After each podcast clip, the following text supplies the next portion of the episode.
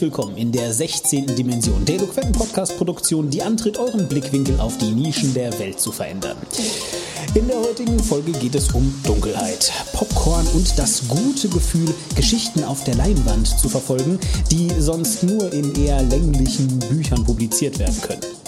Die Welt des Kinos und des Films wäre so toll, so idyllisch, ähm, wenn er nicht diese Miesmacher des Films, die Grinche, kurz die, die Bösen wären. Filmkritiker können keinen guten Film genießen, haben immer etwas auszusetzen und führen auch sonst ein sehr, sehr zorniges Leben. Äh, weil ich mir überhaupt gar nicht vorstellen kann, warum irgendjemand auf dieser Welt freiwillig Filmkritiker wird, sich diese ganze schlechte Laune jeden Tag immer wieder antut und diese sich selbst diesem Genuss entzieht, habe ich mir heute jemanden eingeladen, der mir das mal erklärt. Bei mir ist heute Oliver Lysiak, besser bekannt auch als Batz. Hallo Batz. Hallo. Hi. Erklär mir doch jetzt erstmal, wer du eigentlich bist. Vielleicht nicht nur mir, ich meine, ich weiß das, aber eben auch den Zuhörern äh, auf der anderen Seite des Äthers. Ähm, ja, wer bist du? Was machst du? Äh, warum reden wir über Filme?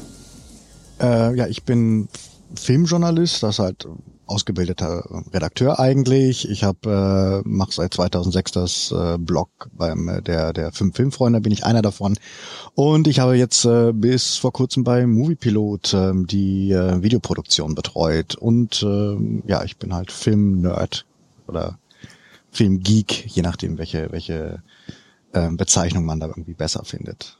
Ja Wenn du sagst, du bist ausgebildeter Filmjournalist, habe ich richtig, äh, ja. Redakteur? Wie hast du es genannt? Ja.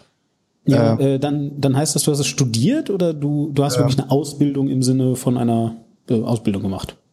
Nee, ich habe halt äh, ein Volontariat äh, gemacht. Ich habe halt äh, Mediensoziologie mit, äh, also oder Soziologiestudium mit Schwerpunkt äh, Mediensoziologie ähm, gemacht und äh, ich habe halt, was ich viele Jahre äh, im Lokalfunk erst irgendwie gearbeitet, dann halt irgendwie bei einer kleinen Fernsehproduktion in Berlin, dann halt jetzt irgendwie neun Jahre bei Moviepilot. Also ich habe halt schon so ein bisschen ähm, medientheoretische äh, Grundbildung äh, mal hinter mich gebracht. So und du bist also eben ein, eben ein Filmjournalist. Ähm, hast du diesen äh, Begriff jetzt gerade bewusst gewählt? Weil ich meine, ich habe jetzt irgendwie über Filmkritik gesprochen. Ist das überhaupt ein, ein Genre oder ähm, ist das irgendwas, was, was sich Leute ausgedacht haben, die einfach keine Ahnung von der Materie haben und ich habe das jetzt einfach nur geechot und das gibt's gar nicht?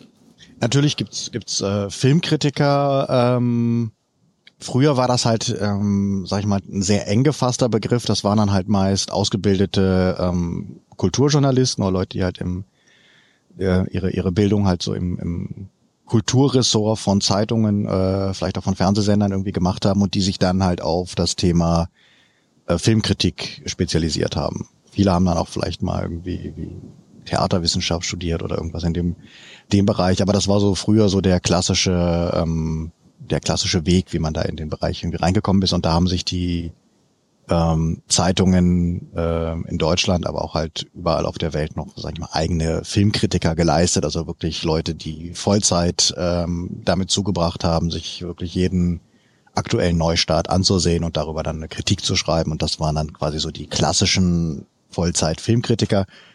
Ähm, das ist so ein bisschen ähm, aufgeweicht worden, als es jetzt dann so in den Bereich Online ging, ähm, wo halt ganz viele, sag ich mal, ähm, Amateure in den Bereich reingekommen sind, ähm, wobei man halt sagen muss, dass da auch genau wie überall halt ähm, sehr unterschiedliche ähm, ähm, Backgrounds vorhanden sind, auch was Wissen angeht. Und da gibt's halt auch Leute, sag ich mal, die auf ähm, Schülerzeitungsniveau schreiben und dann gibt's auch Leute, die extrem fähige, ähm, analytische, ähm, scharfsichtige, originelle, witzige Schreiber haben. Also da gibt's alles. Ich finde halt, dass man ähm, ähm, dafür bezahlt wird, macht einen nicht unbedingt zu einem, zu einem besseren Filmkritiker. Ähm, und dass man was hobbymäßig macht, muss nicht heißen, dass man, dass man schlechter ist. Das war natürlich Anfang der, der Nullerjahre halt so dieser große Krieg quasi zwischen den etablierten Filmkritikern und äh, den quasi den Festangestellten und dann kamen halt diese Online-Leute dazu. Und ähm, die, die Etablierten haben das natürlich als Angriff auf ihre Ehre auch durchaus gesehen, ähm, dass dann plötzlich so viele Leute einfach, also jeder kann ja jetzt quasi über, über Film schreiben. Und ähm, eine Weile galt es halt dann so ein bisschen so, die, die ausgebildeten, äh, festangestellten Filmkritiker waren halt die Fachleute und ähm, der Rest waren ja irgendwelche Blogger oder sonst irgendwas. Das hat sich zum Glück mittlerweile sehr ähm, differenziert und ich glaube mittlerweile werden äh, Leute vielleicht auch eher daran gemessen, wie sie schreiben und wie viel Ahnung sie haben und weniger daran, äh, ob sie dafür bezahlt werden, was leider auch ein bisschen daran liegt, dass ähm, insgesamt der bezahlte Journalismus ja innerhalb der letzten 15 Jahre zusammengebrochen ist und äh, immer weniger ähm, Redaktionen, egal ob online oder halt print, sich überhaupt leisten, ähm, Filmkritiker oder Kritiker irgendwie zu, oder Kulturjournalisten zu beschäftigen. Also da werden ja bestenfalls noch freie Leute irgendwie mal angeheuert, aber insgesamt ähm, kannst du heute einfach ähm, nicht mehr ähm, bezahlt werden als Professionalitätskriterium anlegen, weil gerade in dem Bereich. Aber es gibt immer noch, auch heute, ähm, diese, diese sagenumwobenen, ich sage jetzt mal, ähm, Journalien, Publikationen, äh, Websites, vielleicht auch Blogs oder so, die sich durchaus immer noch eigene Filmkritiker leisten. Also ähm, ist es jetzt vielleicht weniger, ich weiß nicht, ist es wirklich spürbar weniger geworden oder ist es so, dass, ähm, dass, dass, es eher, dass es eher mehr Kritiker geworden sind? Die Zahl der Kritiker hat zugenommen, die Zahl der Leute, die es als äh, Beruf machen, ähm, hat durchaus abgenommen. Also viele Leute, die sich auch Namen mittlerweile im Netz erarbeitet haben, gerade im, im ähm, englischsprachigen Bereich, die leben nicht von ihren Kritiken. Also die machen alle möglichen anderen Sachen, äh, arbeiten noch für Tech-Blogs oder ähm, äh, als Freelancer für, für andere Bereiche. Aber für die ist ähm, Filmkritik tatsächlich dann sowas, ja, wo sie vielleicht bestenfalls so ein Aner Anerkennungsgehalt, äh, aber oft auch gar nichts irgendwie für kriegen. Ähm, also das ist schon, das ist leider, leider halt ähm, ein bisschen deprimierend, wenn man sich das irgendwie anguckt, dass halt ähm, ja Profikritiker, die wirklich nur sich den ganzen Tag damit mit Film beschäftigen können, sehr, sehr wenige sind. Und das auch in Deutschland weiß ich gar nicht. Ich bin mir nicht sicher, ob es tatsächlich noch ein, ähm, in ganz Deutschland äh, fest, feste Kritiker gibt, die nur noch das machen und sich davon äh, da ihr Leben finanzieren können. Du hast gerade noch irgendwie ähm, äh, gesagt, Leute, die Namen haben. Ähm, gibt es deutsche Leute, die Namen haben oder muss man da wirklich schon oversea gehen und irgendwie ja, äh, halt dem englischsprachigen, also ich nehme mal an dann im englischsprachigen Raum hauptsächlich, oder? Ist, ist das äh, so der, der Hauptmarkt oder, oder ist es dann wieder wie in vielen anderen Märkten auch so, dass da nochmal extra einen chinesischen Markt gibt, weil es einfach so viele sind, oder? Äh, ich glaube, jedes Jahr, jedes Land hat erstmal seine ähm, Kritiker oder seine Autoren, die, die gelesen werden. Deutschland ist ein bisschen schwierig, ähm, generell was, was, was Kino angeht, ähm, weil Deutschland halt auch keine, eigentlich keine besonder, besonders große Kinonation ist. Also so die Auseinandersetzung von, von mit Film ähm, hat keinen besonderen Stellenwert in Deutschland. Das merkt man auch daran, dass es sich in Deutschland, dass in Deutschland ja sich eigentlich keine großen Kinopublikationen, es gibt keinen äh, etablieren konnten, es gibt keine Kino, wirklich guten Kinomagazine im Fernsehen, die einen gewissen Stellenwert haben. Also wenn du irgendwie Leute wie Charlie Rose hast in, in, ähm, in den USA oder halt äh, Ebert, die halt auch einfach, sag ich mal, der Masse bekannt sind und die dort auch äh, einfach ein Gewicht hatten als, als äh, Filmkritiker oder als Leute, die sich mit Film auseinandersetzen. Und ähm, da überleg mal, wen hast du in Deutschland? Also da gibt's, glaube ich, hier, hierzulande relativ wenige, wo du sagen würdest, uh, die stehen für, für Kino in, in, in oder für Kino, Auseinandersetzung mit Kino in Deutschland. Das ist mega interessant, weil mir nämlich aufgefallen ist, also es gibt durchaus ein paar Filmkritiker auch äh, in, in Deutschland, die ich hier und da mal hab aufploppen sehen, meistens in irgendwelchen Fernsehpublikationen in meiner Kindheit. Das waren, weiß ich nicht, ob das jetzt wirklich äh, irgendwie vollbezahlte Filmkritiker war. Das war meistens immer nur so für, äh, weißt du, so eine Show einmal die Woche oder so. Keine Ahnung, ob die dann davon ihren Lebensunterhalt bestritten haben, aber äh, so halt. Und was mir halt einfach sensationell aufgefallen ist bei all diesen Leuten, war, und das habe ich eingangs ja auch schon erwähnt, einfach, dass sie die ganze Zeit immer nur schlechte Laune haben. Ähm, dass sie systematisch, so kam es mir vor, jeden Film, den ich auch nur ansatzweise irgendwie cool fand, halt erstmal in Grund und Boden geredet haben und teilweise saß ich dann da immer und, und habe mir halt eben so gedacht, na, das machen die doch jetzt nur, weil dieser Film beliebt ist, oder? So, das ist doch jetzt nur irgendwie, äh, pass mal auf, ähm, äh, du findest also, äh, äh Titanic findest du jetzt also gut? also ich fand den natürlich schlecht, weil da war Leonardo DiCaprio und alle Mädchen meiner Klasse fanden das. Egal. ähm, so, du findest meinetwegen Titanic, den kleinen Hobbit, den Herrn der Ringe, was auch immer. Du findest das gut? Ähm, nö, jetzt gehen wir erstmal auf Fundamentalopposition, zeigen dir erstmal, wie scheiße das ist. Und dann nehmen wir irgendwie einen anderen Film, den du gar nicht kennst, im Zweifel, äh, und über den auch sonst niemand redet, und den, den schreiben wir jetzt mal hoch, um so ein Gleichgewicht zu erzeugen. Ja, so die große Verschwörung der Filmkritik. Das ist immer, was ich mit, was ich mit, mit ähm, äh, Filmkritikern, äh, vielleicht sind es auch nur deutsche Filmkritiker, wie gesagt, also ich habe mich ähm, dann da hauptsächlich im, im deutschsprachigen Raum damals bewegt, irgendwie verbinde. Wenn du sagst, Leute, die Ahnung haben, wie identifizierst du die denn überhaupt? Ähm, für mich heißt das, dass ich mich halt ähm, mit Film auseinandersetze. Dass ich bereit bin, über einen Film halt vielleicht über das ähm, Element des äh, hat mir gefallen, hat mir nicht gefallen ähm, hinaus zu denken. Also weiß ich nicht, das ging das, ähm, ne, mir ging es früher halt immer schon so, ähm, wenn ich mit mit mit äh, Freunden irgendwie aus dem Kino kam, hatte ich das Bedürfnis, mich über den Film zu unterhalten. Ähm, und viele anderen, viele andere sind halt einfach aus dem Film rausgegangen und meinten dann irgendwie, ja, boah, war schon cool oder war irgendwie nicht so cool. Oder irgendwie, ich glaube, die blödeste Kritik, die ich mal von irgendjemandem gehört habe, war irgendwie, als wir aus Gremlins 2 rausgekommen sind, wo einer da meinte, naja, ein bisschen viel Plastik. Ähm, ich glaube, okay, du hast gerade einen Film, da ist gerade ein Film, der sich auf allen möglichen äh, äh, Ebenen mit mit mit ähm, Film selbst auseinandersetzt, weil irgendwie war halt ein Film, den, den Joe Dante damals gedreht hat, ähm, wo er eigentlich keinen Bock drauf hatte auf ein Sequel zu Gremlins und äh, dann wurde ihm aber irgendwann gesagt, äh, ja, aber du hast totale Freiheit, mach was du willst, wir wollen halt einfach nur irgendwie ein Sequel, weil wir denken, das macht Geld. Und dann hat er halt quasi so ein Meta-Sequel gemacht, dass sich, wo er sich in seinem eigenen Film über den Vorgänger lustig gemacht hat und äh, aus heutiger Sicht auch sehr lustig, weil er halt irgendwie Donald Trump quasi verarscht hat im Film.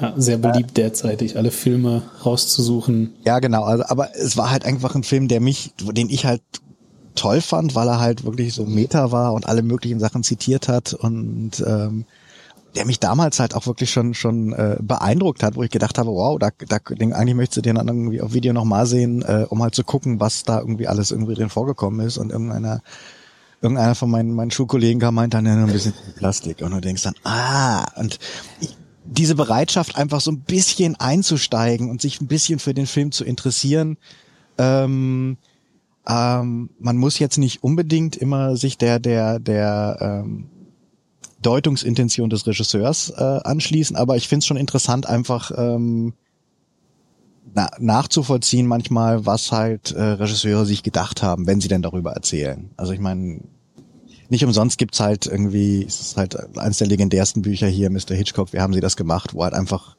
wo man einfach so guckt, mit welchen filmischen Mitteln wird gearbeitet, wie wird Spannung aufgebaut, ähm, was ist Farbdramaturgie, also gibt es irgendwie, dass gewisse Szenen immer in einer gewissen Art und Weise beleuchtet oder irgendwie eingetintet sind, ähm, gibt es gewisse Symbole oder gibt es irgendwie äh, ähm, Sachen, die halt äh, schon vorher angekündigt werden, die man aber vielleicht erst merkt, wenn man den Film ein zweites Mal sieht, äh, wo man dann quasi merkt, ah, okay, immer wenn das und das passiert, dann ist das und das. Also wirklich ähm, ein bisschen quasi Spaß daraus äh, und das, das, das äh, deswegen möchte ich auch irgendwie eigentlich so mal so gegensteuern, dass das was mit Hassen und immer schlechter Laune zu tun hat, weil es einfach ein großer Spaß ist, sich mit Film auseinanderzusetzen und zu gucken, wie also nichts ist schöner, als zu merken, wie ein guter Film einfach ähm, Spannung aufbaut und äh, oder oder oder Sachen inszeniert und dir was vielleicht äh, zeigt, ohne dir was zu zeigen. Und ähm, gibt gibt Filme irgendwie, die ich mir halt äh, ähm, echt dutzendfach und öfter irgendwie angeguckt habe. Ich weiß nicht, wie oft ich irgendwie Jaws gesehen habe. Ähm, wo man halt immer noch irgendwie ähm, Bock drauf hat, sich irgendwie wie mit einzelnen Szenen auseinanderzusetzen und zu gucken, wie genau und warum, auch zu gucken, warum vielleicht ein Film gut ist und was davon Zufall war und was halt ähm, bewusst war, wo du halt wirklich merkst, okay, es ist so scheiße viel beim Dreh daneben gegangen, aber letztlich hat das dem Film geholfen.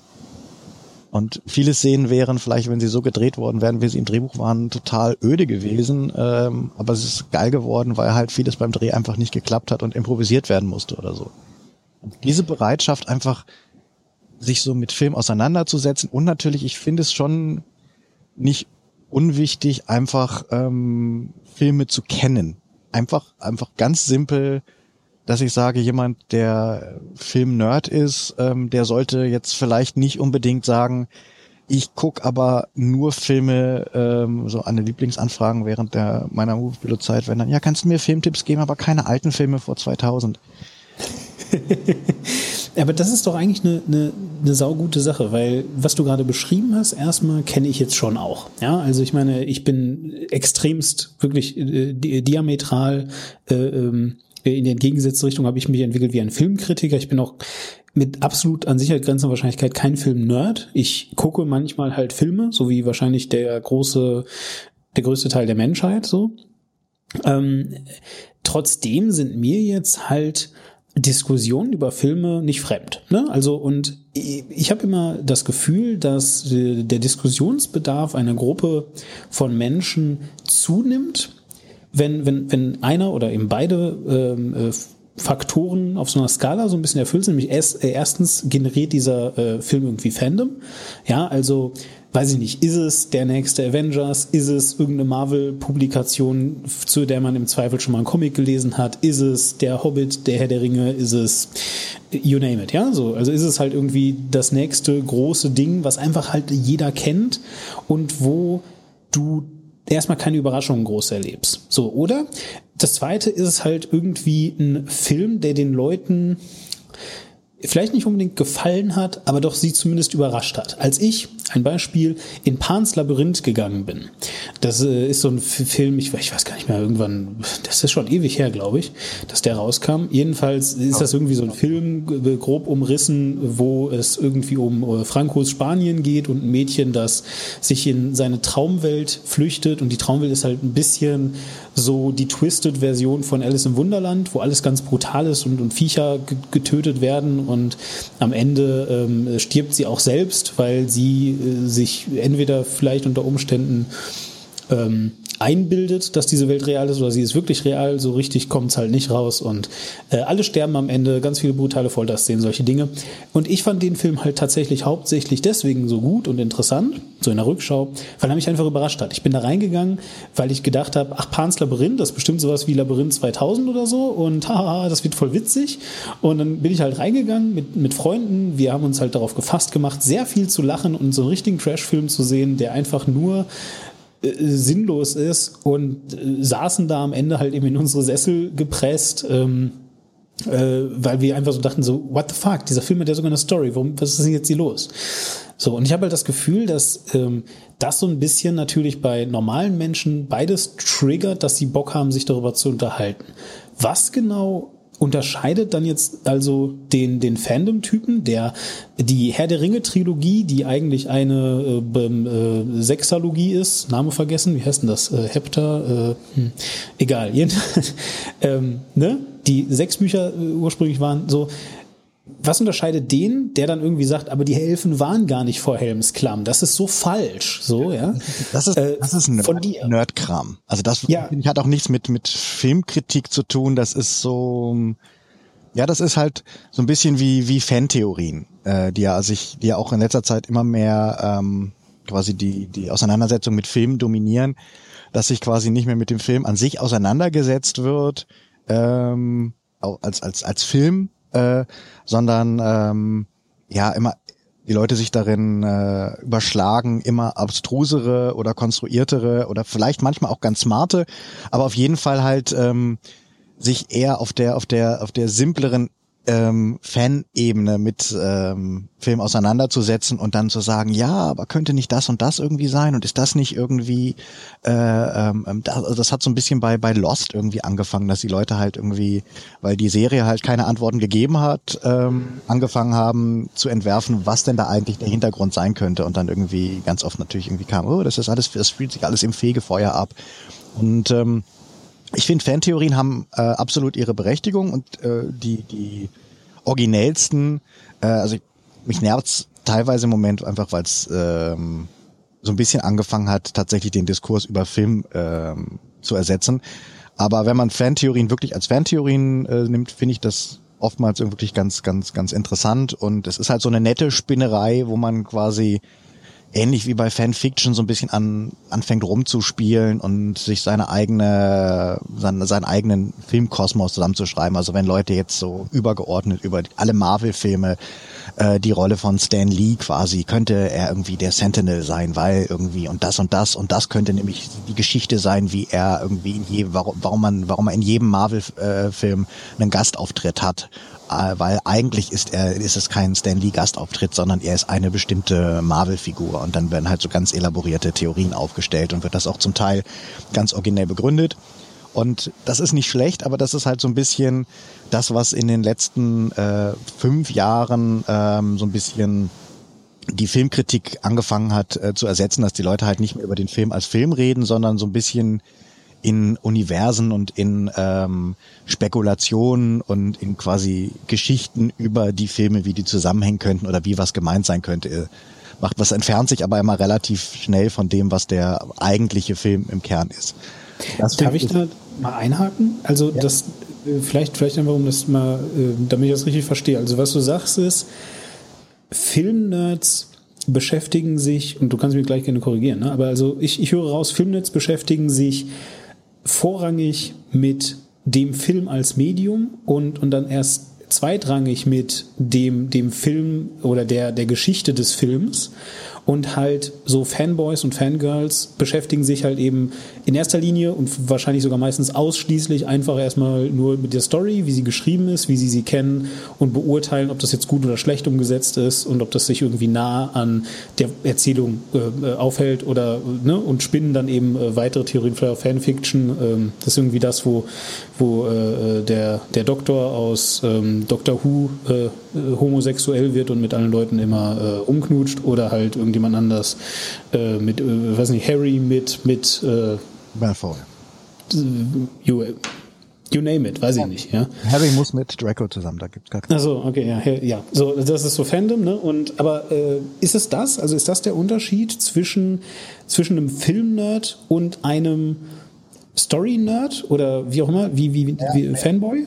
Girl? Das und ähm, zum Teil ist es auch einfach, sag ich mal, ähm, was ganz viele Leute, glaube ich, immer extrem triggert und dann auch solch ein bisschen als die Kritiker ähm, Arroganz oder Abgehobenheit angesehen wird, ist einfach ähm, in der Regel hat ein Filmkritiker oder ein äh, jemand, der sich mit Film wirklich äh, intensiv beschäftigt, den Vorteil, eine ähm, unglaubliche Seherfahrung zu haben.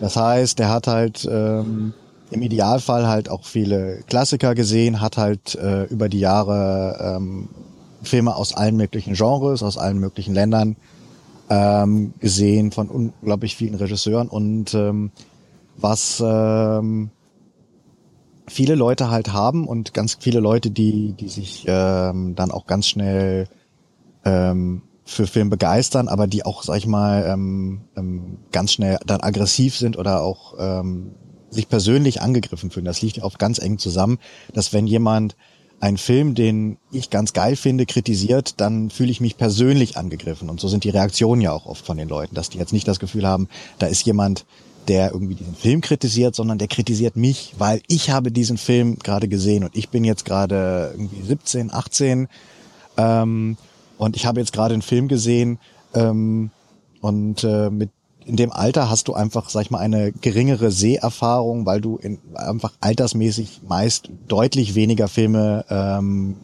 gesehen hast, wenn du jetzt dich nicht schon ab 13 oder was weiß ich mit Filmgeschichte ähm, befasst hast, was die wenigsten wohl, wohl ähm, freiwillig machen.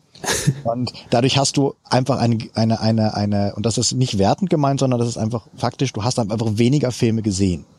Das heißt, die Chance, dass du etwas siehst, ähm, was dich beeindruckt, weil du in der Art darüber noch nicht nachgedacht hast, ist äh, deutlich höher als bei jemandem, der einfach mehr Filme gesehen hat, mehr Bücher gelesen hat und einfach gewisse Geschichten ähm, schon erlebt hat und vielleicht auch in anderer Weise erlebt hat. Das heißt, wenn ähm, jemand, der sich noch nie im Leben mit ähm, äh, tatsächlich so philosophischen ähm, Allgemeinplätzen beschäftigt hat, also so dieses ähm, Träume, äh, äh, äh, existiert diese Welt oder äh, träume ich diese, diese Welt oder ist das Ganze irgendwie, wie äh, leben wir vielleicht in einer Simulation und äh, was bedeutet Wachsein und weißt du so. So diese, Inception oder. Ja, genau, aber so diese ganzen typischen, ich meine, das ist ja, das sind ja philosophische Grundkonzepte. Das hat ja mhm. Inception, äh, äh, äh, Matrix, Inception, sowas. Genau. Weil das ist ja, das gibt's ja seit äh, guck dir irgendwie wie äh, von Fassbinder Welt am Draht an oder irgendwie sowas, also von, was weiß ich, Anfang der 70er. Also das ist halt so, und auch Philosophen haben sich da ja wirklich, hier bin ich ein Mensch, der äh, träumt, ein Schmetterling zu sein oder ein Schmetterling, der träumt, ein Mensch zu sein. Also nie gut, wenn man in einem Konkon unter der Decke aufwacht. Egal. Ähm, auf jeden Fall ähm, ist, sind das halt so, so, so, so ähm, Grundsachen, die in Filmen immer mal wieder verhandelt werden. Ähm, und in dem Moment, wo du zum ersten Mal damit in deinem Leben in Berührung kommst, da kann das gut sein, dass das für dich dann ein, eine, ein, ein, also so ein Trigger ist, wo du denkst, wow, ich habe da noch nie drüber nachgedacht. Und für viele Leute war Matrix dieses Ding. Wo die halt gesagt haben, wow, das ist so geil. Die haben sind zum ersten Mal irgendwie in der Pubertät dann mit, mit, mit, mit sowas, was so ein bisschen tief, Tiefe hatte, ähm, in Berührung gekommen. Und deswegen hat der Film ganz viel bei denen bewegt und dazu geführt, dass sie jetzt unglaublich viele Gedanken gemacht haben. Und ähm, andere Leute, die halt, sag ich mal, sich diese Gedanken vielleicht schon früher gemacht haben und mit diesen Konzepten schon in anderer Form in Berührung gekommen sind, für die war das jetzt, war dieser Film dann halt vielleicht solide gemacht oder sowas. Ähm, er war aber jetzt halt nicht diese, diese Offenbarung. Weil sie gedacht haben, naja gut, so richtig was Neues, der fasst halt so ein paar philosophische Allgemeinplätze ganz nett zusammen aber er hat jetzt auch nicht was revolutionär Neues irgendwie dazu zu sagen. Also dieses Konzept, dass man vielleicht in einer Simulation lebt, ist halt jetzt nicht so wahnsinnig neu. Und dann, mhm. und dann clashen da halt so zwei, zwei Welten aufeinander. Ähm, einmal Leute, für die das halt wirklich in dem Moment ein Film ist, der ihnen neue Horizonte eröffnet hat.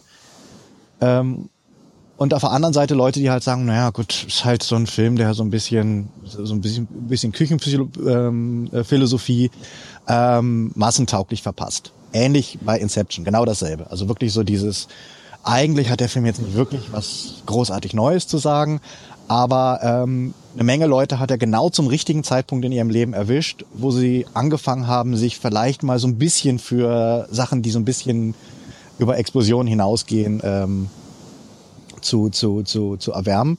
Und ähm, dann sagt halt jemand, du, diese, dieses riesige, dieses, diese, diese, dieser wahnsinnige, äh, diese intellektuelle Auseinandersetzung, die du jetzt erfahren hast, das ist banal. Und dann kriegen die Leute schlechte Laune, weil sie das Gefühl haben, da trivialiert, da, weißt du, das ist doch so geil und ich habe noch nie vorher darüber nachgedacht und du kommst jetzt an und sagst irgendwie, ich kenne schon alles, was bist du für ein arrogantes Arschloch. Und das ist, glaube ich, so dieser Hauptpunkt, weil ich klar, du greifst sie natürlich an. Ne? Du du du du sagst ihnen ja in dem Moment eigentlich eben genau wie du es gerade schon formulierst, so so deine Erfahrung ist total trivial. Das haben schon äh, im Zweifel Hunderte, Tausende, Hunderttausende, Millionen Menschen vor dir nicht nur gefühlt, also jetzt in diesem konkreten Moment, sondern sogar schon Ewigkeiten bevor. Das ist natürlich hart, ne? So das, sich, sich daran messen zu lassen. Ich frage mich jetzt gerade, was genau ähm, ist denn dann für den Filmnerd was Besonderes? Weil ich meine, immer wenn ich, immer wenn ich jetzt oder äh, sagen wir so, diese, das, was du gerade erzählst, kommt mir so ein bisschen vor wie die Aussage eines Musikerkollegen von mir, der hat irgendwie äh, äh Jazzmusik studiert und der hat mir irgendwann mal so gesagt, na eigentlich sind, sind alle ähm, Musikkompositionen mehr oder weniger eh schon mal gemacht wurden. Du kannst da jetzt nicht mehr groß ähm, äh, wirklich innovativ sein, weil es gibt halt eben eine so rein mathematisch gesehen feste Anzahl von Tönen und die kannst du auf so und so viele Weisen ähm, halt miteinander kombinieren und da wir jetzt halt mittlerweile in einer sehr, sehr publizistischen Welt, ist es extremst unwahrscheinlich, dass dir jetzt irgendwas gelingt, was noch nie da war. Erst recht, wenn du dich an bestimmte Takte hältst und so weiter und so fort. Ähm, wie ist denn das dann bei, bei, bei Filmen? Weil ich meine, jetzt gibt es vielleicht nicht so viele Filme, wie es Musikstücke gibt, wobei vielleicht auch doch, weiß ich nicht genau. Aber ähm, wie, wie kann man denn dann da, ist Innovation überhaupt das richtige Wort? Äh, oder, oder ist es irgendwas anderes? Aber wie kann man denn da neue Gedanken reinbringen? Oder, oder was, wie gesagt, nochmal um auf die Frage zurückzukommen, was ist es denn dann, was ähm, den Gaumen des, des, des Filmgourmets irgendwie äh, kitzelt? Ähm verschieden, also, äh, also äh, ich, ich finde es verschiedene Sachen, die da ähm, zusammenkommen oder die auch mal un unterschiedlich Sachen kommen. Ich finde, äh, ich kann mich begeistern für ähm, tatsächlich originelle Sachen. Also wenn man sich anguckt und äh, sieht, sei es jetzt auf der technischen Seite oder sei es auf der erzählerischen Seite, das ist ein Film, der hat irgendwas zum allerersten Mal gemacht. Und dann gibt's halt viele Marksteine, irgendwie erste vernünftig, erste äh, richtige Einsatz von, von Steadicam mit langen Kamerafahrten oder Tracking-Shots. Das sind dann so technische Sachen, wo man sagen, sagt, okay, das ist schon echt damals ähm, revolutionär gewesen, dass der Film, oder geh halt zurück zu, zu Eisenstein. Ähm, und äh, das ist sowas, was man so, im, wenn du, wenn du Filmtheorie äh, anfängst zu lernen, dann musst du dir irgendwie äh, hier irgendwie wie die, die, die Eisenstein, Panzerkreuzer Potemkin und so Sachen, weil das ist quasi wie Filmmontage entstanden ist. Also wo Können Sie mir das ein bisschen genauer, äh, also was ist jetzt Eisenstein? Das, Eisenstein. das lernst du? Ist das ein äh, Produzent? Er ist ein russischer, russischer, russischer Regisseur und er hat halt ähm, so politische ähm, Propagandafilme. Panzerkreuzer Potemkin ist, glaube ich, und Streik sind, glaube ich, so die, die beiden bekanntesten. Ähm, Finde ich sind wirklich Filme, wo ich denke, ich gucke mir die ausschließlich unter filmhistorischen Gesichtspunkten an, weil der hat äh, verstanden, wie man, wie man, dass man einfach früher, also ne, am Anfang vom Film hast du Sachen abgefilmt. Sozusagen, um sie, um sie, um sie darzustellen. Genau. Und ähm, der hat halt so ein bisschen das Potenzial erkannt, ähm, was im Schnitt liegt. Also dass du, wenn du Sachen äh, wie auch immer äh, unterschiedliche Perspektiven filmst und die Sachen dahinter zusammensetzt, dass du halt den Raum und die Zeit manipulieren kannst und letztlich das machst, was man heute, was heute jeder kann und was, wo, wo jeder YouTuber instinktiv, weil er halt mit Fernsehen aufgewachsen ist, weiß, ich montiere halt meine Geschichten, ich montiere halt meine Videos. Wenn ich irgendwas Narratives mache, dann äh, filme ich nicht einfach irgendwie so den, den, den gespielten Sketch ab, sondern äh, ich zerlege das Ganze in einzelne Szenen, in einzelne Einstellungen und montiere das hinterher und kann das mal schneller, mal langsamer cutten und mit Musik unterlegen und sowas. Und das hat dann bestimmte Wirkung. Und ähm, das ist einfach sowas, was nicht immer selbstverständlich war. Heute kann sich niemand vorstellen, dass das ähm, mal irgendwie nicht so sein konnte. Aber früher, ganz am Anfang, war halt Film oft auch einfach, hatte was ähm, Dokumentarisches. Also du hast halt einfach eine Kamera angemacht und hast Sachen abgefilmt. Und tatsächlich mit der, das, was heute so der moderne Hollywood-Schnitt ist, wo man auch das Gefühl hat, äh, mir, mir soll nicht unbedingt bewusst werden, dass ich etwas Montiertes sehe. Weil wenn du, einen, wenn du jetzt einen, einen Film dir anguckst, ähm, dann äh, ist bei den meisten Filmen ja gewünscht, dass du mitfieberst, dass du in der Handlung drin bist und dass dir nicht so bewusst bist, dass du einen Film guckst. Also deswegen ist es ja immer noch so der Bruch der vierten Wand. Also wenn plötzlich jemand irgendwie in die Kamera spricht oder sowas, das sind ja selten und gezielt eingesetzte ähm, Momente und Effekte. Aber eigentlich bei, vor Dingen bei Dramen und sowas, du sollst ja eigentlich im Film eintauchen und der Schnitt soll so unsichtbar wie möglich sein und du sollst da drin sein. Und das ist halt so ein Zeug, das lernst du ähm, ganz am Anfang und dann guckst du dir das an und denkst halt, ja, okay, ich akzeptiere, Herr Eisenstein hat das super gemacht, ähm, aber ich finde den Film dinke langweilig und außerdem ist es irgendwie so Propaganda-Scheiße, die ich mir heute nicht mehr irgendwie angucken möchte. Immer wenn, immer wenn mir Menschen dann sagen, und das wundert mich jetzt gerade tatsächlich, immer wenn mir Menschen sagen so, ja, und ähm, äh, was ein, ein wichtiger Punkt vielleicht bei der Beurteilung von Film ist, ja, äh, ist halt eben auch deine Seherfahrung. Was hast du gesehen? Wie viel hast du gesehen und so weiter? Und meistens wie gesagt, ja, ich habe mich jetzt mit Filmkritikern bzw. Filmjournalisten halt eben auch äh, eher selten unterhalten über das Thema, witzigerweise. Ähm, kommt aber sehr, sehr bald als Beispiel immer, äh, nehmen wir zum Beispiel mal Quentin Tarantino. Der ist nur deswegen so genial, weil, also Quentin Tarantino, der ist nämlich immer genial, auf jeden Fall. Ähm, du hörst an meiner Tonlage schon, dass ich das irgendwie gar nicht so richtig verstehen kann. Ja, also immer wenn ich einen Quentin Tarantino-Film sehe, immer ist übertrieben, aber oft denke ich mir halt so, was ein Scheiß, verstehe ich überhaupt gar nicht. Ich, ich habe keinen Zugang zu, zu allem. So, und dann sagen aber alle Leute immer ganz erklärend, na ja, der Typ ist halt so, so der Prototyp eines, eines Filmjunkies. Er hat alle Filme gesehen, Vielleicht übertreiben sie dann immer ein bisschen, ja, aber er hat jedenfalls sehr viele Filme gesehen und sich sehr intensiv damit auseinandergesetzt und deswegen ist er, ist er so na, wie er eben ist. Ist das so? Ist Quentin Tarantino ähm, ein, ein Beispiel für jemanden, der gute Filme macht, die neue Dinge aufwerfen? Ähm, Quentin Tarantino, ich mag ihn, ich mag vieles von ihm sehr, nicht, nicht alles, hat auch Grütze gemacht, äh, aber we relativ wenig im Vergleich zu anderen. Ähm, aber er ist, finde ich, ähm, tatsächlich ähm, so, ein, so ein sehr moderner Filmemacher, ähm, weil er fast sowas halt wie der, der, der, der, der, das Äquivalent zu den, zu den Mash-up und äh, Mix-Leuten ist. Weil das ist halt jemand, der tatsächlich mehr noch als, ähm, also eigentlich waren ja alle modernen Hollywood-Regisseure so Mash-up und Mix-up-Leute. Also wenn du dir, dir irgendwie die, die Wurzeln von Star Wars anguckst, was hat, äh, oh, warte mal kurz, ich muss mal kurz was trinken, Sekunde. Ja, kein Problem. Hm. Was hat äh, ähm, George Lucas irgendwie gemacht? Der hat halt sich irgendwie die, die Serials der 30er Jahre angeguckt, der hat sich irgendwie ein bisschen Herr der Ringe angeguckt, der hat sich ein bisschen Samurai-Filme angeguckt und hat daraus halt was Mash-up mixed und hat halt daraus seine Filmwelt ähm, gemacht. Und Spielberg halt auch genauso, die haben halt sich auch ihre Serials äh, angeguckt und haben daraus dann irgendwie die Ideen ihrer Kindheit ins Moderne transportiert und haben dann Indiana Jones oder sowas geschaffen in, in den 80er Jahren. Das war natürlich auch ein Mash-up, ähm, was aber und oder was ich, wenn du dir irgendwie ähm, Star Wars anguckst und hast dann halt Shots von Leni Riefenstahl da eins zu eins irgendwie drin, weil er halt möglichst äh, geguckt hat, wer hat denn, wer hat denn ähm, optisch interessant ähm, Mega-Feiern inszeniert. Und dann ist er halt auf Triumph des Willens irgendwie gestoßen und hat halt gesehen, ah, das ist schon echt geil, sieht schon echt beeindruckend aus und hat das dann quasi eins zu eins nachgestellt für das Finale vom, vom, vom ersten Star Wars-Film. Mhm. Tarantino ist halt ähm, noch jemand, der halt wirklich mit Film noch viel mehr aufgewachsen ist äh, als als als äh, Spielberg und und äh, die Leute, die in den 80er Jahren groß geworden sind. Und der. Weil es zugänglicher war oder weil er jetzt einfach aus einem exponierten Haushalt kam von einem Regisseur? Weil es zugänglicher war, weil man muss sich ja vorstellen, äh, wir hatten ja früher nichts. Ich meine, wir sind ja.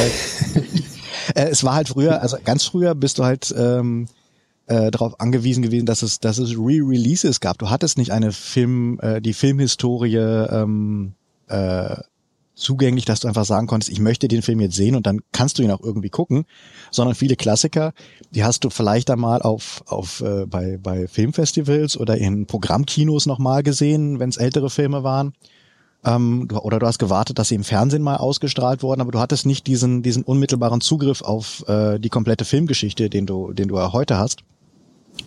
Und äh, Tarantino ist halt aufgewachsen in einer Zeit, wo das gerade angefangen hat. Also dass du halt äh, Videotheken hattest und dass plötzlich alle oder ein Großteil der Filme, die existieren, einfach auf Video verfügbar waren. Und ja, ich meine, äh, das wird ja auch immer betont, dass er halt quasi in einer Videothek äh, groß geworden ist. Und ähm, der hat das halt noch deutlich mehr verinnerlicht, ähm, wie Filme, ähm, und vor allem hat der halt äh, diese, diese Trash-Sozialisation. Also er hat halt auch als Jugendlicher eben nicht nur irgendwie die Klassiker irgendwie geguckt und irgendwie nicht Truffaut und Godard und äh, Tarkovsky und äh, die ganzen großen wichtigen, sondern der hat halt die ganze Trash-Scheiße, der hat halt die ganzen Exploitation, Blaxploitation-Filme der der 70er Jahre angeguckt. Und ähm, letztlich hat er dann angefangen halt in seinem Kopf zu remixen und zu mash-upen und deswegen sind seine Filme halt oftmals einfach ähm, Zitatsammlungen, aber die halt so interessant neu zusammengefügt sind, dass tatsächlich was Neues, dass halt so die, die, die Anzahl der Zitate was Neues ergibt und eben äh, wie ein guter Mash-up für sich stehen kann. Auch wenn du natürlich sagen kannst, aber die Szene ist das und die Kamerafahrt hat er doch irgendwie aus dem irgendwie Kung-Fu Blabla Film rausgenommen und das ist doch aus dem Western geklaut und sowas. Aber trotzdem macht er es halt so gut, dass du eben im Gegensatz zu vielen Leuten, die gerne Tarantino wären und die in den Jahren nach ihm kamen, ähm, wo du halt nicht das Gefühl hast, das ist nur Gepose, sondern bei ihm habe ich immer das Gefühl, dass oftmals tatsächlich was Originelles Neues rauskommt, während bei vielen Leuten, die halt irgendwie nur Gewalt auch als coole Sache äh, ansehen, ähm, ohne sich mit ihr auseinanderzusetzen, halt das Ganze immer so, da denke ich immer, das sind so Teenager-Poser-Filme. Weißt du, so irgendwie, komme mir total geil vor, wenn ich total assi und brutal und ähm, unmenschlich bin und das ist, das, weißt du, das ist da, da, da gibt da gibt's halt ganz viele ähm, Regisseure, die nach ihm kamen, die geglaubt haben, man muss nur irgendwie brutalste Gewalt und poser Arschloch-Charaktere haben und dann funktioniert das schon für sich, aber er ist halt tatsächlich oft in vielen Bereichen äh, auch in Dialogen einfach einen ganzen Tuck besser als diese Leute. Also das finde ich halt gerade so faszinierend, weil also ich kann das total gut nachvollziehen, was du alles gesagt hast. Zum Beispiel gibt's ähm, diverse Zitate von von halt einfach von großen Autoren, weißt du, die wirklich irgendwie äh, Weltenruhm erlangt haben und so. Und wenn du, wenn du halt irgendwie ähm, gerade jetzt neuere Interviews von solchen Leuten auch liest, aber sicherlich auch schon äh, alt im Sinne von irgendwo aus, den, aus der Mitte des letzten Jahrhunderts, ähm, dann werden diese Menschen nicht selten gefragt, so na, wie, ähm, äh, wie haben Sie eigentlich Ihre Bildung erfahren, ja, Ihre, Ihre äh, literarische Bildung? Diese Leute sagen dann oft, na, also als Kind oder als Jugendlicher oder in meinem Leben oder wann auch immer. Ich habe halt erstmal äh, alles gelesen. So, und was die Leute verstehen ist, ah, okay, krass, also er hat irgendwie Shakespeare gelesen, der hat irgendwie diese ganzen großen äh, Dichter und Denker und sonst was. Und was die aber meistens meinen, ist, ich habe alles gelesen. Also die Rückseite der Shampooflasche, äh, die Bedienungsanleitung für mein neues Ikea-Regal und so weiter. Gut, da ist kein Text drin, aber du weißt, was ich meine, ja? So, ähm, äh, und was du jetzt gerade über Tarantino sagst, klingt halt genau so. Eben nicht nur die großen Sachen, die jetzt irgendwie äh, Weltruhm erlangen, sondern eben auch jeden anderen kleinen Scheiß. Äh, da steckt also auch Information drin. Habe ich das richtig verstanden?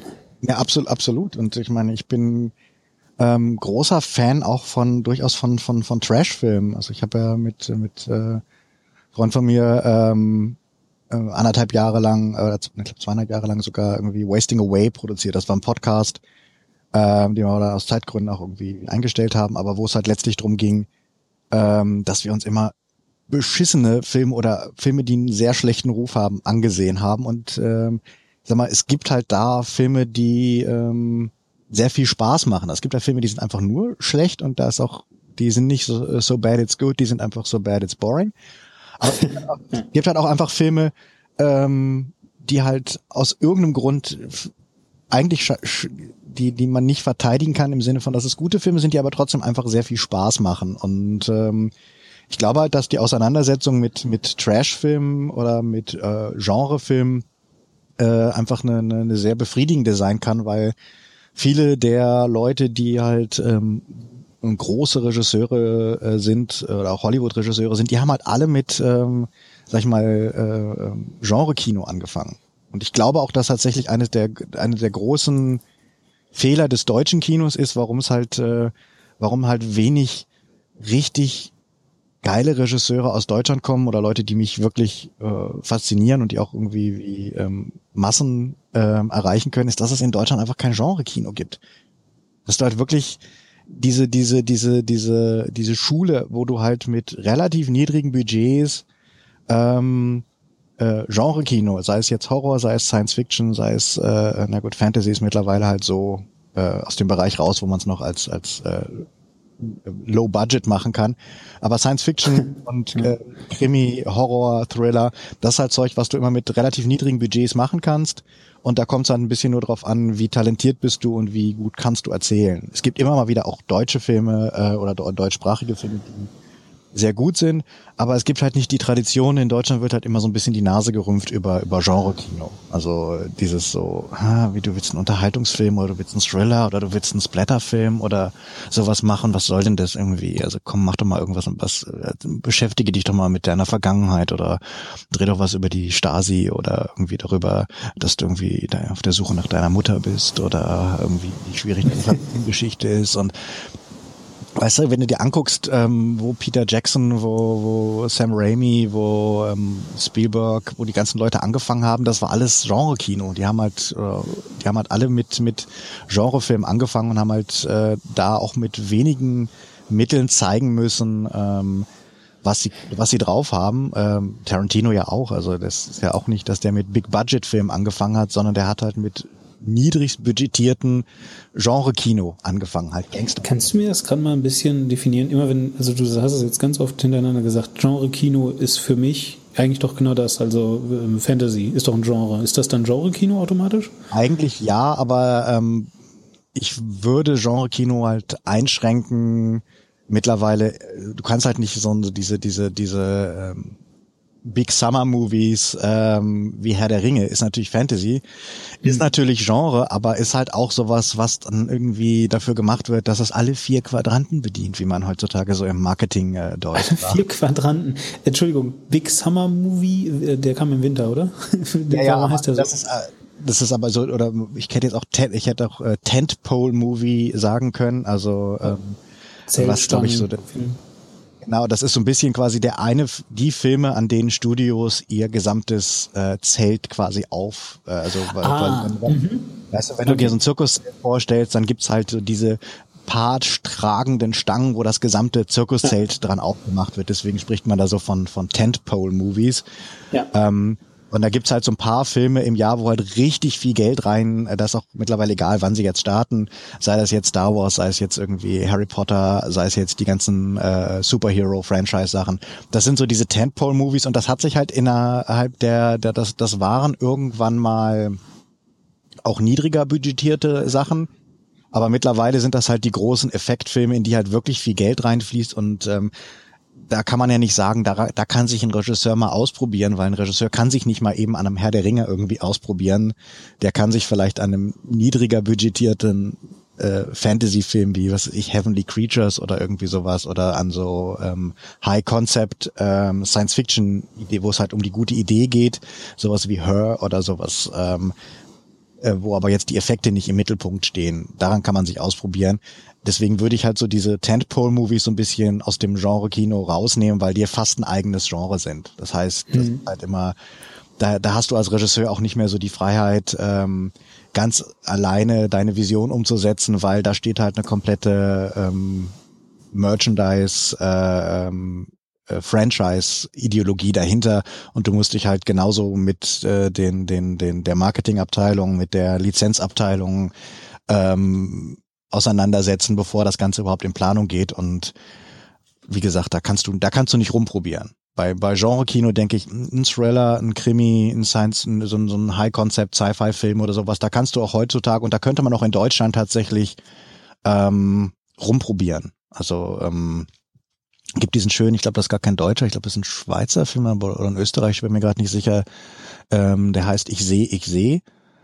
Ähm, so eine Geschichte über so ein, so ein äh, Zwillingsbrüderpärchen, ähm, die halt feststellen, dass ihre Mutter irgendwie immer creepiger wird und irgendwie sich komisch komisch verhält und ähm, dann kommt sie plötzlich irgendwie vom, vom von von einer Operation wieder und hat das ganze Gesicht bandagiert und die Kinder glauben halt dann, dass ihre Mutter nicht mehr ihre Mutter ist. Und, okay.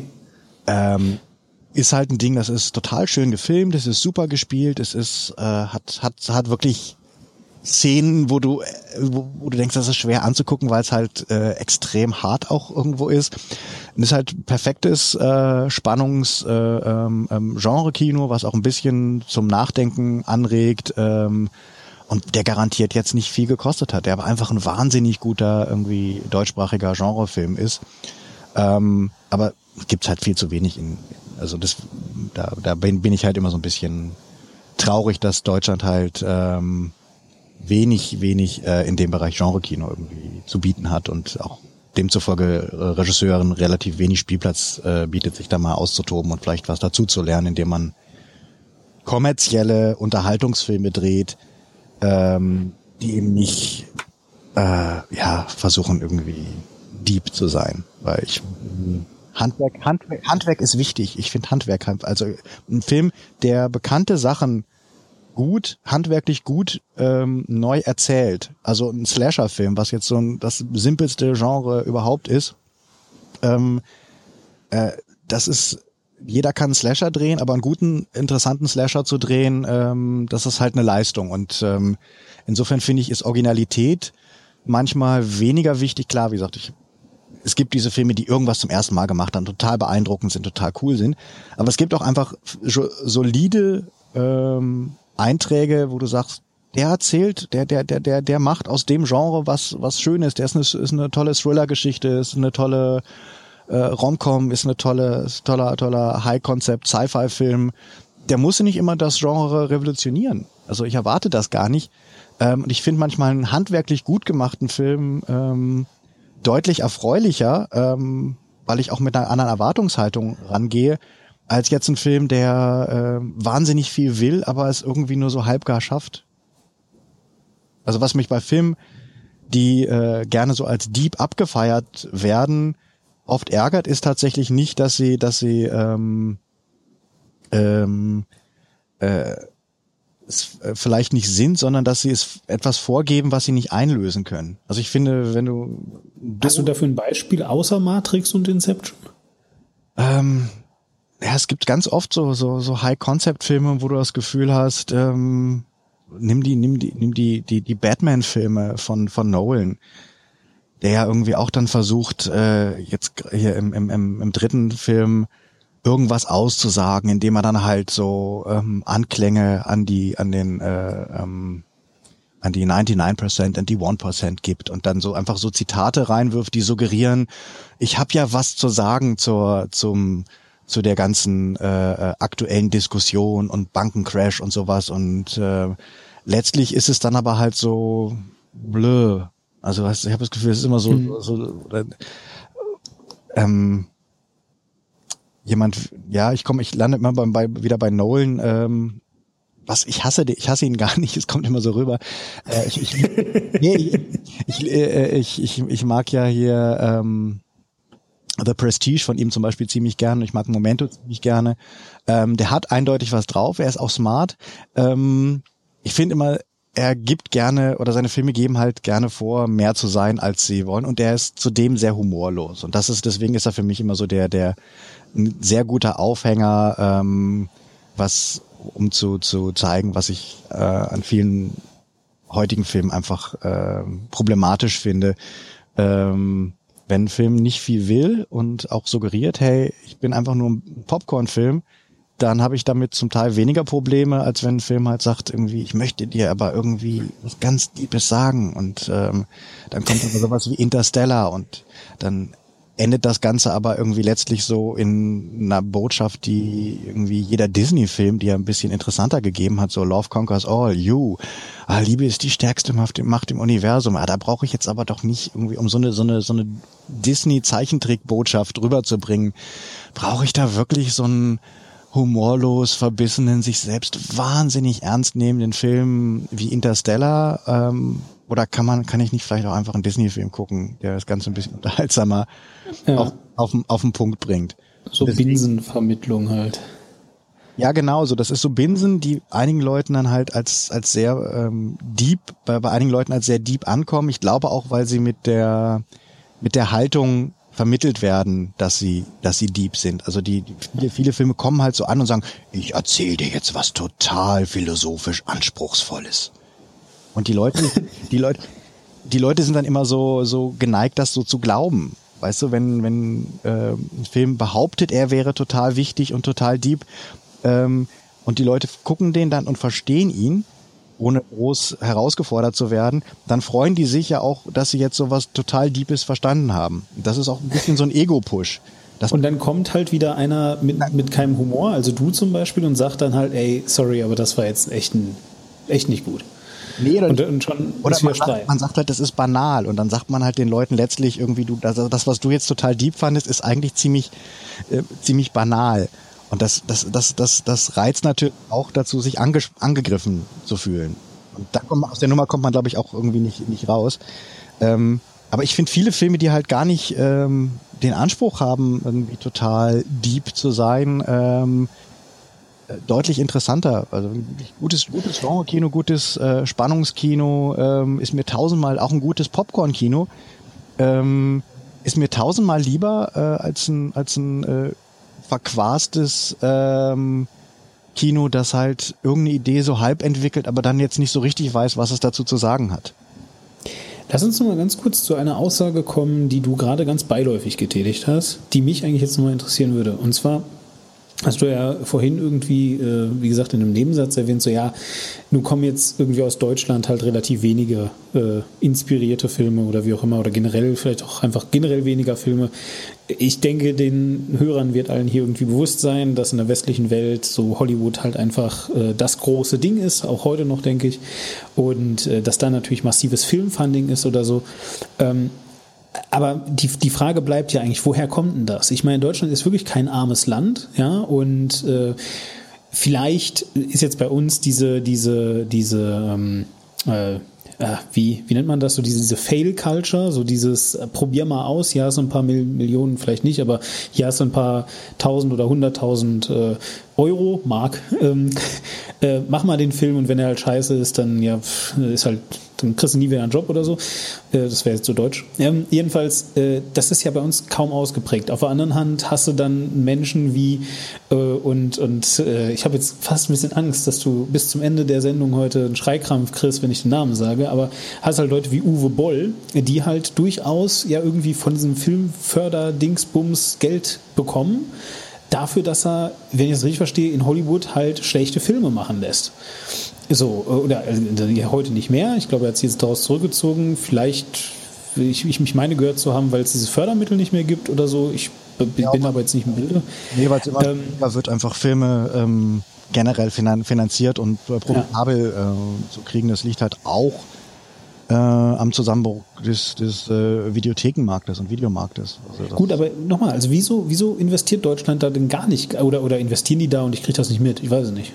Ähm, da, das sind verschiedene Sachen. Also in Deutschland gibt's halt, äh, was ich vorhin gesagt habe, es gibt wenig, sag ich mal, Filmkultur. Also dass ähm, Respekt ähm, vor dem Mediumfilm da ist und auch ähm, Auseinandersetzung mit da ist und auch die Bereitschaft ist, also die Deutschen sind legendär dafür, dass sie halt kaum ins Kino gehen. Also wenn du in Ach, echt, ja? im europäischen Vergleich guckst, ähm, ist Deutschland, glaube ich, irgendwie einmal im Jahr geht der Deutsche im Schnitt ins Kino ähm, während irgendwie die die die äh, Briten und äh, die die Franzosen und die die Iren oder sowas halt, glaube ich, irgendwie umgerechnet 2,6 oder 2,7 Mal im Jahr ins Kino gehen. Und ähm, Deutschland habe ich immer das Gefühl, hast du halt auch, ähm, hatte ich ja vorhin schon gesagt, so dieses, ich bereite mich nicht auf einen Kinogang vor. Das ist so dieses, ähm, dieses gleichbedeutende ist irgendwie wie ähm, ich möchte, ich möchte eine soziale Aktivität machen. Ich könnte jetzt auch mit den Leuten bowlen gehen, aber stattdessen sage ich, wollen wir nicht mal wieder ins Kino? Und dann trifft man sich vor dem Kino und dann steht man irgendwie dann vor dem Dings, ja, was wollen wir denn jetzt gucken? Das heißt, da ist nicht dieses, ich habe jetzt ähm, gesehen, da läuft der Film und ich möchte jetzt spezifisch in diesen Film gehen äh, und ich freue mich da irgendwie drauf, sondern es ist oft halt einfach ähm, so dieses, ja, lass mal wieder, lass mal wieder ins Kino gehen das ist ein, durchaus halt ein sehr unterschiedlicher Ansatz und äh, eine unterschiedliche Motivation. Ähm, und in anderen Ländern hast du oft einfach dieses, dieses, dass Leute halt sich mehr mit, mit Film auseinandersetzen möchten und äh, auch einfach Kinobegeisterter sind. Ähm, das siehst du auch an den, an den Publikationen, die es da über die Jahre gegeben hat. Ähm, schönes Beispiel ist zum Beispiel, dass erst in den letzten Jahren, ähm, weil wenn du Interviews angeboten kriegst, dann hast du, ähm, die finden ja in unterschiedlichen Ländern statt und wenn du ähm, Interview irgendwo kriegst, dann hast du eigentlich immer einen Gegenschuss. Äh, das heißt, der Interviewer ist im Bild mit einem eigenen, mit einer eigenen Kamera oder er sitzt im Bild. Das ist in allen Ländern Standard gewesen äh, oder ist immer noch Standard. Ähm, in Deutschland war es äh, bis vor zwei Jahren oder sowas eher die Seltenheit und man musste es immer ähm, dazu sagen. Warum? Warum? Weil, äh, also auch bei Berlinale waren zum Teil dann so ähm, die Studios hier dann irgendwie ganz verdutzt, dass halt ähm, dann die, die ganzen ähm, Journalisten, die für die Berlinale in Berlin äh, zu den Interviews kommen, dann immer gesagt haben, wieso, ich brauche doch einen Gegenschuss.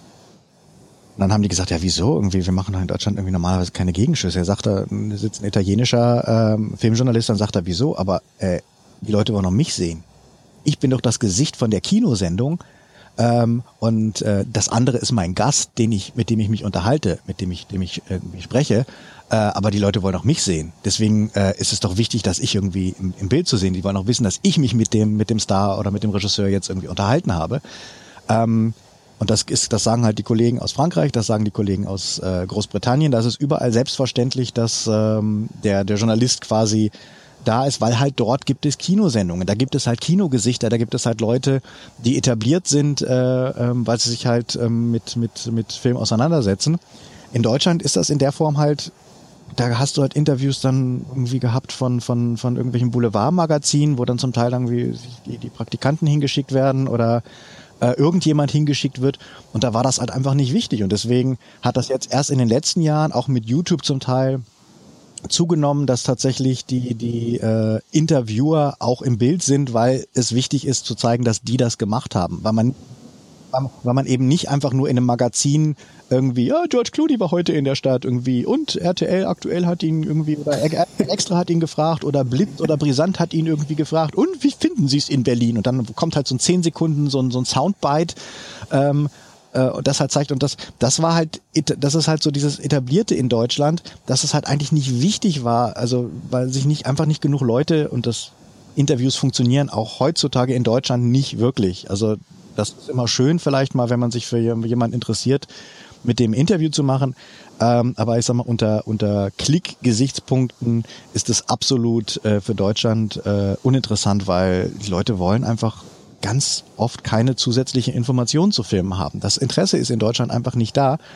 Und ähm, deswegen werden ja ähm, ist das auch eine grundsätzlich andere Herangehensweise als in, in, in Hollywood, in Großbritannien, in Frankreich, wo wirklich das Publikum zum Teil einfach noch da ist, um ein bisschen äh, tiefer in die Materie einzusteigen. Und ist das ein kulturelles Ding? Oder glaubst du, das hängt damit zusammen, dass, weil ich habe jetzt keine Ahnung, ich ähm, war zwar, war zwar mal in, in den USA, aber ich war da nicht im Kino. Ähm, der ist da einfach billiger, also äh, so gemessen am, am Grundeinkommen, dass da Leute einfach öfter ins Kino gehen, jetzt nicht können. Also ich meine, ich glaube jetzt. Ich glaube, das ist, ja, das ist äh, eine andere Umgehensweise mit, mit äh, Popkultur. Ähm, die ja. wachsen anders damit auf. Leute sind dort in Deutschland immer noch gewohnt. Es gibt halt so Hochkultur, die guckst du dir an und dann gibt's halt ja. Popkultur, aber die Popkultur wird halt nicht wirklich, nicht wirklich wertgeschätzt, während ähm, Frankreich ja zum Beispiel eine sehr äh, lange Filmkultur hat und da gibt's ja äh, Cahiers du Cinéma und diese ganzen auch durchaus überintellektuellen ähm, Magazine und da gab's halt irgendwie äh, mit, mit Truffaut und Godard und so dann halt die Leute, die sich auch wirklich ähm, mit Film auf einer tiefen Ebene auseinandergesetzt haben und versucht haben, da eigene Filmtheorien und Bewegungen zu machen und selbst irgendwie in, in, in Skandinavien hast du dann halt die Lars von Trier und so Leute, die halt eine neue neue Filmsprachen und Rangehensweisen erfinden wollen und sei es nun die Dogma-Filme und sowas. Und in Deutschland, na, gab's halt im Wesentlichen ähm, die große Zeit in den, in den äh, irgendwie 20er, 30er Jahren, als halt Deutschland führendes Filmland war. Dann kam halt irgendwie ein bisschen die Nazi-Zeit, wo halt viele talentierte Leute auch nach Hollywood ausgewandert sind. Dann gab's halt die Zeit, ähm, wo halt die guten Handwerker nach dem Krieg irgendwie noch da waren, die dann halt gesagt haben, wir wollen die Leute jetzt äh, mit, mit äh, seichten, aber unterhaltsamen Sachen irgendwie wie in die Kinos locken. Das waren dann halt die, die Winnetou-Filme, die Krimis, die Edgar Wallace-Sachen und sowas. Und dann kam halt in Deutschland die ähm, intellektuelle äh, Revolution, wo dann halt gesagt haben, Opas Kino ist tot und wir müssen jetzt aber erstmal Anspruch mit reinbringen und Kino muss etwas äh, sein, was irgendwie sich mit Themen auseinandersetzt. Ähm, und im Gegensatz zu Hollywood, wo es dann halt die New Hollywood-Bewegung gab, ähm, wo dann halt das Kino auch politisch wurde, aber trotzdem noch unterhaltsam blieb, ist in Deutschland das halt so ein bisschen in der sehr ähm, elitären Ecke hängen geblieben. Das heißt, du hast dann halt, äh, ja, halt irgendwie Fassbinder und äh, Schlöndorf und äh, Alexander Kluge und so diese Leute gehabt, die dann halt diese, diese sehr unzugänglichen, sperrigen Filme, das, was man heute immer so als Arthouse-Film und Kunstfilm macht, wo, wo man automatisch immer schon denkt, oh, wenn es Arthouse ist, das kann keinen Spaß machen. Das muss, das ist so Kino. es muss ernst sein, wie Kirche. Ja, das ist immer so Arbeit, sich diese Filme dann irgendwie ja. anzugucken. Und wo gar nicht so dieser Spagat gefunden wurde, finde ich, der in, in, in, in 70er, der 70er Jahre Kino der USA halt sehr spannend macht wo halt ähm, durchaus eine politische Ambition und wo auch ganz viel Gesellschaftsaufarbeitung äh, mit drinsteckt. Äh, selbst in Horrorfilmen kannst du das irgendwie, wie im Genre-Kino, komme ich nochmal drauf zurück, sehen. Während in Deutschland das dann halt so, okay, jetzt ist aber, jetzt haben wir mal Schluss mit lustig hier. Jetzt, haben wir jetzt ist aber mal wirklich gut, wir haben echt genug gelacht. Ja, jetzt haben wir nicht mehr diese scheiß Winnetou und jetzt haben wir nicht mehr dieses Ding, sondern jetzt haben wir Angst, Essen, Seele auf und jetzt haben wir halt ähm, äh, irgendwie die, die Artisten in der Zirkuskuppel ratlos und halt so diese ja. Äh, so diese Filme, wo man denkt, ja, das ist ein deutscher Film.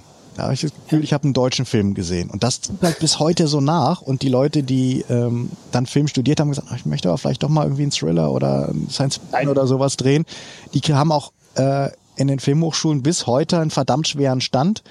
Und ähm, seit den 80er Jahren gehen die dann halt auch alle mal weg. Also ob es Wolfgang Petersen ist, der halt sagen, wie sich hier anhören musste, irgendwie für unendliche Geschichte.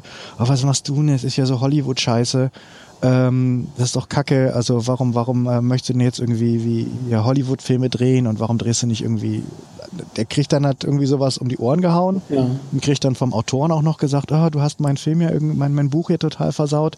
Ja, und was sagt er? Ja gut, dann gehe ich halt nach Hollywood und drehe halt da Filme und Roland ähm, Emmerich halt irgendwie genauso und äh, dann gibt's halt auch Leute wie Boll, die dann sagt, ich möchte diese ganze Stock im Arsch Kultur hier nicht und ähm, ich will halt einfach irgendwie Filme drehen und ich möchte auch Genrefilme drehen und dann mache ich das halt irgendwie, gucke ich, dass ich die irgendwie in Hollywood produziert kriege. Sind unterschiedliche Qualitäten und kann man auch immer darüber diskutieren, ob das jetzt alles geile Filme oder alles Scheißfilme waren. Ich finde auch Herr Boll hat durchaus gute Filme gedreht.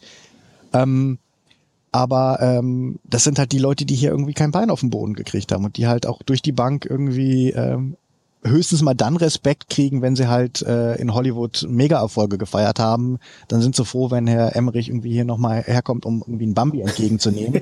Und dann ist das plötzlich wieder, oh, unser Mann in Hollywood. Aber während die hier irgendwie an der Filmhochschule gesessen haben, haben sie gesagt irgendwie, ja, komm, deine, dein, das, das Spielbergle, weißt du, was willst, was willst du denn hier? Glaubst du, bist du Spielberg? Das ist ganz lustig, weil ich war, äh, das ist jetzt äh, äh, es hat sehr viel mit Filmen zu tun, allerdings eben jetzt nicht aus der Filmrichtung, sondern aus der Musikrichtung. Ähm, letztes Jahr ist Hans Zimmer irgendwie nach Europa gekommen. Und der war auch in Zürich unter anderem, da war ich dann. Und ähm, das war total lustig, weil irgendwie Hans Zimmer, ich habe halt gedacht, oh Gott, Hans Zimmer, wird bestimmt ganz schrecklich, der ist bestimmt total ernst und so. Und stimmt halt gar nicht. Der äh, hat, hat äh, so, ich meine, an und für sich ist er halt Musikkomponist und hat halt natürlich auch irgendwie seine Band dabei gehabt und dann eben so irgendwelche äh, Musik aus seinen Filmen, äh, für die er halt eben vertont hat. Ähm, mit Musik äh, unterlegt hat, äh, da mitgebracht und so fort. Und dazwischen hat er immer ein paar Stories erzählt. Das, das war auch ganz witzig. Er hat dann irgendwann an einer Stelle halt aufgezählt, ähm, aus was für Hochschulen er überall rausgeflogen ist, beziehungsweise äh, dann eben ausgeschieden ist, weil die Leute eben keinen Humor hatten und irgendwie gesagt haben, oh nee, das ist aber alles jetzt irgendwie viel zu äh, Mainstream oder viel zu wie auch immer oder wir wollen das, das ist doch viel zu pompös, da kannst du halt höchstens da und damit hingehen, ja, geh doch halt nach Hollywood, bla. Eben genau solche Sachen und dann hat er es einfach gemacht. Also und, und, heute und heute äh, am Ende von jeder WM ähm, äh, streiten sich die Leute darum, dass sie jetzt bitte ganz dringend wieder Fluch der Karibik spielen müssen, ja, weil das total wichtig ist und voll das gute Lied und was auch immer. Ganz witzig eigentlich. Schau mal, ähm, du hast es gerade noch eingeworfen und ich, ich, ich mir wäre es so so unlieb, wenn wir da jetzt gar nicht drüber reden würden. Ähm, du hast nämlich gesagt irgendwie, dass dass ja auch YouTube irgendwie äh, manchmal Filme macht. Jetzt also nicht Filme vielleicht im klassischen Sinne über, über anderthalb, zwei Stunden, sondern halt eben so Kurzsachen und so. Ähm, aber wir haben ja eben auch irgendwo äh, zwischendrin gesagt zu, äh, zu Quentin Tarantino, dass eben auch Trash oder auch ähm, Quatsch, auch, auch Kurzkram und ich meine auch auf YouTube gibt's ja qualit äh, qualitative Sachen mit, mit äh, ne, da gibt's ja auch immer alles Mögliche mit verschiedenen äh, Filmtechniken. Äh, heutzutage gibt es, glaube ich, äh, mehr Leute als jemals, die wirklich so in einer, in einer äh, eigentlich in Filmtechnik, also so in einer, äh, das meint natürlich irgendwelche Effekte, aber es meint eben auch wirklich einfach die, die äh, pure Nachbearbeitung, dass da eben die Farben besser rauskommen und so weiter, äh, unterwegs sind als jemals auf YouTube. Ähm, hat sich oder, oder hat YouTube als Medium, äh, was ja nun wirklich die Massen anzieht, einen Einfluss auf den Filmkonsum? Äh, vielleicht bleiben wir ruhig mal in Deutschland, ähm, weil äh, ich, oder du kannst auch generell weltweit, wenn du da irgendwie Einblicke hast, aber hat das einen äh, Einfluss darauf, wie die Menschen mit Filmen umgehen oder, oder wird das separat betrachtet? Komplexes Thema. Äh, ich weiß, aber das ist ja alles. Also, also witzigerweise kann ich mal sagen, ähm, ich habe auch eigentlich äh, so schon gedacht, so, ach, pff, ja, wie, wie lange werden wir darüber reden? Ein Stündchen vielleicht, dann ist eher alles fertig. Und äh, ja, nee, aber äh, deswegen, also ich, ich finde das gerade ganz interessant, wenn du schon einwirfst. Ähm, also YouTube ist auf der einen Seite natürlich eine wahnsinnig große Chance für Amateur, äh, semi, semi-professionelle oder sogar professionelle ähm, Filmemacher, die sich ausprobieren wollen, die vielleicht auch Sachen unabhängig von ähm, Verkaufs- oder kommerziellen Gesichtspunkten irgendwie ausprobieren wollen. Es gibt dir im besten Fall eine unglaubliche Aufmerksamkeit. Und es gibt ja durchaus ein paar äh, Filmemacher, deren Projekte halt äh, im Netz für Aufmerksamkeit gesorgt haben und wo dann danach Hollywood vor der Tür stand und gesagt hat, ah, geiler Kurzfilm, ähm, wie sieht's aus? Hast du nicht mal Bock für ein Sondierungsgespräch vorbeizukommen? Beispiel jetzt, zuletzt hatten wir es gerade hier, ähm, Don't Breathe, dieser, dieser Thriller, wo halt irgendwie so eine Gruppe von, von Kids in das Haus von einem äh, blinden Veteranen eindringt, der, ähm, den sie eigentlich ausrauben wollen und dann äh, schlachtet der die irgendwie eine nach dem anderen ab. Äh, sp ziemlich spannendes äh, Ding, gut, gut, gut gemacht, solide gemacht. Ähm, der Regisseur, ähm, der ist halt auch dadurch bekannt geworden, dass er, dass er irgendwie in so, so einen Effektfilm äh, auf äh, YouTube hochgeladen hat. Ist das ein, äh, auch ein Genre, also also Effektfilm oder ist das jetzt eher so das, eine das das war halt irgendwie auch so ein so ein Film, wo er halt auch viel mit mit Explosionen und und äh, Robotern, glaube ich, irgendwie gemacht hat und das war doch wirklich ein, ein nettes Ding, ähm, was halt einfach gezeigt hat, hey, ich kann was. Ähm, und ähm, dann sind halt Leute darauf aufmerksam geworden und gesehen, okay, wenn du das mit quasi No-Budget hinkriegst, dann wie sieht's denn aus, wenn du mal Low-Budget oder wenn du mal irgendwie ein bisschen Budget irgendwie kriegst. Und konnte halt ähm, dann irgendwie anfangen, irgendwie richtige Filme ähm, zu drehen. Und genau, Moment, Moment, aber aber ähm, also, dass das auf jeden Fall was auf der Produzentenseite macht, kann ich verstehen. Ne? Bloß, also mir geht's von um die Konsumentenseite. Hast du das Gefühl, dass die Diskurse, äh, und das ist natürlich schwierig, aber hast du das Gefühl, dass die Diskurse in irgendeiner Form bereichert werden, dadurch, dass die Leute jetzt einfach mehr Filme sehen? Oder ist es halt eben einfach so, dass sie das komplett abkoppeln, dass sie eben sagen, na ja gut, also äh, das eine, ne, Kino und der, der ganze Rambazamba, was da noch drumrum ist und so weiter, das ist halt irgendwie ein Film und das hier ist halt jetzt YouTube. Das ist, weiß ich nicht, vielleicht ein bisschen wie Fernsehen, aber äh, so halt. Oder, oder äh, hat das einen Einfluss aufeinander, dass die Leute wirklich, weiß ich nicht, ein bisschen, wenigstens ein bisschen mehr sehen und, und ihre Sehgewohnheiten sich dadurch ändern? Also Filme auf YouTube gucken, weiß ich nicht, ob das die Sehgewohnheiten jetzt unbedingt ähm, positiv beeinflusst. Was ähm, einfach daran liegt, dass, dass es oft damit zusammenhängt, dass Leute halt äh, dann Sachen auf dem auf dem Fernsehbildschirm beziehungsweise schlimmer noch auf dem äh, ähm, Smartphone-Bildschirm sehen. Ähm, was heißt, dass, ähm, sag ich mal, die die ähm, Auseinandersetzung mit dem Bild und dem Ton auf eine ganz andere ähm, Rezeptionsebene verlagert wird. Das heißt, du kannst halt äh, einen Film nicht so auf dich wirken lassen. Ähm, ist halt ein Unterschied, ob du einen Film halt wirklich in einem, in einem äh, großen Kino guckst, wo auf einer, wo du eine 10 Meter Leinwand hast ähm, und eine Surround-Anlage und es ist dunkel und du hast andere Leute um dich rum, aber du bist da trotzdem irgendwo so fokussiert auf die Leinwand und du guckst dir was an, Dann guckst du dir das Ganze vielleicht noch irgendwie wie auf DVD oder im Fernsehen oder so zu Hause an, wo du vielleicht auch noch eine einigermaßen eine Konzentration hat, hast, aber vielleicht irgendwie mehr gehalten bist, äh, mit, mit Freunden und so zu quatschen oder irgendwie zwischendurch aufs Handy zu gucken. Ähm, oder du guckst dir halt wirklich was auf dem Handy an und ähm, wo du ne wo nebenbei während des Films halt noch oben die neuesten Messages von WhatsApp aufploppen und wo irgendwie neueste Tweets auf, aufploppen. Ähm, das heißt, die Rezeption ist eine völlig andere, sowohl was die Größe der Darstellung angeht, also eine epische Szene ähm, aus ähm, einem Herr der Ringe wirkt halt im Kino überwältigend, wenn du halt siehst, wie irgendwie die die Orkhorde über den Berg äh, auf dich zustürmt. Wenn du es auf einem auf einem Handybildschirm siehst oder auf einem auf einem im YouTube-Fenster sieht, dann ist das halt schon deutlich weniger ähm, was was äh, was da an ähm, ähm, optischer Überwältigung einfach äh, für dich für dich zutreffen kann. Und ähm, das heißt, dass ähm, auch Sachen, die halt für den Konsum auf äh, Smartphones mittlerweile konzipiert werden, da wird auch einfach, das, das geht auch so ein bisschen zu, zu, zu Lasten der, der, der Bilddramaturgie und der Bildinszenierung. Denn da bist du eher gehalten zu sagen, na, lass mal viele Nahaufnahmen machen, weil wenn ich ja noch sehen, wenn ich noch irgendwie eine, eine Reaktion sehen möchte, wie jemand, was jemand für eine Mimik hat, dann äh, ähm, bringt das jetzt nichts, wenn ich das in einer, in einer, in einer, in einer, in einer Aufnahme mache, die auf, dem, in einer Kinoleinwand vielleicht noch gut zu erkennen ist, aber auf dem Handy halt halt überhaupt nicht mehr.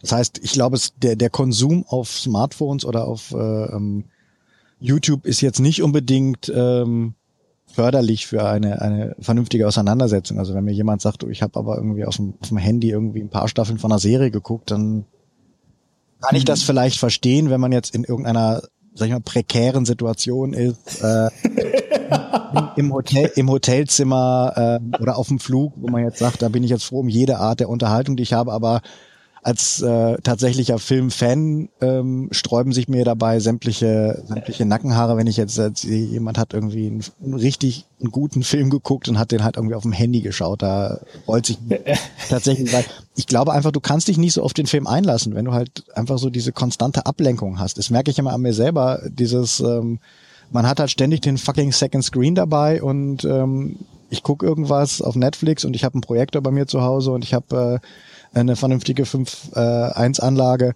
und trotzdem habe ich halt zum Teil einfach nebenbei das Handy und dann piept es und dann zickt es und dann guckst du darauf und du bist einfach nicht mehr so drin, ähm, wie du drin wärst, wenn du ähm, das Ganze im Kino guckst. Und ist Kino doch immer noch eine ganz eigene Erfahrung und äh, ich glaube halt, du kannst einen Film nur im Kino wirklich so richtig auf dich wirken lassen. Ich glaube, wir haben einen neuen Sendetitel. Das Prekariat guckt Filme auf 7 Zoll. Ja, ich habe ich hab auch schon irgendwie Zeug auf, auf, auf dem Handy geguckt, aber ich, ich weiß aber, es wirkt auf mich nicht so, als wenn ich es im Kino oder äh, auch nur auf einer Leinwand, auf einer Beamer-Leinwand oder auf einem großen Fernseher gucke. Lass uns mal äh, versuchen, irgendwie wieder den Bogen zurück dann von YouTube oder generell ähm, so von, von dem, was Filme eigentlich sind, was sie auch ausmacht und warum sie in Deutschland vielleicht nicht per se schlechter, aber zumindest ähm, weniger wertgeschätzt sind als ähm, äh, sonst wo auf der Welt. Ähm, und und nochmal wieder, wieder hinkommen zum eigentlichen Thema ähm, der Filmkritik selbst. Hm. Vielleicht nochmal, weil wir die ganze Zeit über Filme reden, und, und äh, gerade wenn ich so an Herr der Ringe denke, da ist ja echt viel Geld reingeflossen, die ganzen Animationen und dann haben die alle ähm, äh, teure Rüstungen an und irgendwie die Schwerter äh, mussten ja auch und so fort. Ne? Und äh, dann äh, ist der nächste Gedanke, den ich halt habe, ja, es ist also äh, ungefähr so wie bei Game of Thrones.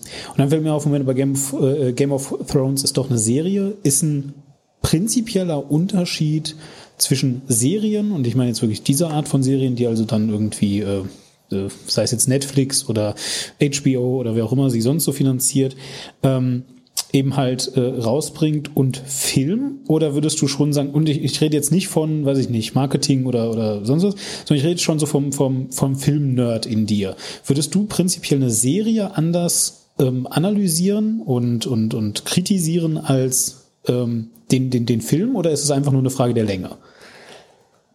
Mm. Ich glaube, du gehst ähm, bei einem Film natürlich ist es einfacher, den zu analysieren, weil das ein in der Regel abgeschlossenes Werk ist, das ähm, für sich stehen kann und sollte ähm, und ähm, das auch sag ich, von weniger Faktoren, äußeren Faktoren abhängig ist. Also ein, ein Film wird in der Regel, wenn es jetzt nicht so ein Franchise-Ding ist, wird in der Regel ähm, zu Ende erzählt. Also ist ganz selten, dass du aus einem aus einem Film rauskommst und sagst, irgendwie er hat jetzt keinen Schluss gehabt. Bei einer Serie ist es immer so ein bisschen wie, ne, je nachdem, wie sind jetzt die Quoten und vielleicht gibt's nie ein Ende, weil halt nach der ersten Staffel das Ganze abgesetzt wurde. Ja, bei Filmen ist ja manchmal ganz schlimm, dann denkst du, er hat ein Ende und dann kommen Matrix 2 und 3, weißt du? Ja, genau, aber ja. trotzdem steht ja äh, trotzdem steht ja ähm, Back to the Future 1 für sich alleine. Das heißt, der Film, das stimmt, den ja. kannst du ja für dich angucken und kannst den sehen. Na gut, da steht dann to be continued, aber letztlich kannst du den Film ja alleine gucken und wird mhm. nichts weggenommen. Ähm, wenn du die beiden Sequels, und deswegen kann auch ein guter Film mit schlechten Sequels ähm, weiterhin für sich alleine stehen, ähm, während halt eine Serie die ähm, eine beschissene zweite Staffel hat, da ist es dann immer schwieriger, weil das ja doch irgendwie so als als also ich war halt riesen bin immer noch äh, Fan der X-Files, habe halt damals irgendwie jede jede Staffel gesuchtet und habe das so ein bisschen bisschen drunter gelitten, dass die Serie, dass mein Interesse an der Serie auch zunehmend geschwunden ist, wenn man halt merkt, dass die einfach so gar kein Konzept hatten und irgendwann halt einfach sich so völlig in die in die in die Heide erzählt haben bei Lost genauso, wo ich die erste Staffel geliebt habe und danach ging es halt für mich halt völlig bergab und ähm, das macht es immer schwieriger, eine Serie ähm, zu beurteilen, wo man immer sagt, ja, war es jetzt eine gute Serie oder war es eine, kann man sagen, es war eine gute Season oder ich mo mochte das und das an der Serie, deswegen geht man da immer so ein bisschen anders ran, weil da halt viel mehr Faktoren mit reinspielen. Manchmal wird dann irgendwie der Showrunner ausgewechselt ähm, oder die, das Budget wird äh, gekürzt und das sind alles Sachen, die auf eine Serie halt Einfluss haben die die Qualität quasi während es noch aktuell ist äh, beeinflussen. Während du bei einem Film, na gut, der ist dann halt irgendwann abgedreht und dann gibt's vielleicht ein schlechtes Sequel, aber es gibt halt trotzdem diesen einen Film, der steht für sich und der wird jetzt auch nicht nachträglich noch schlechter oder besser.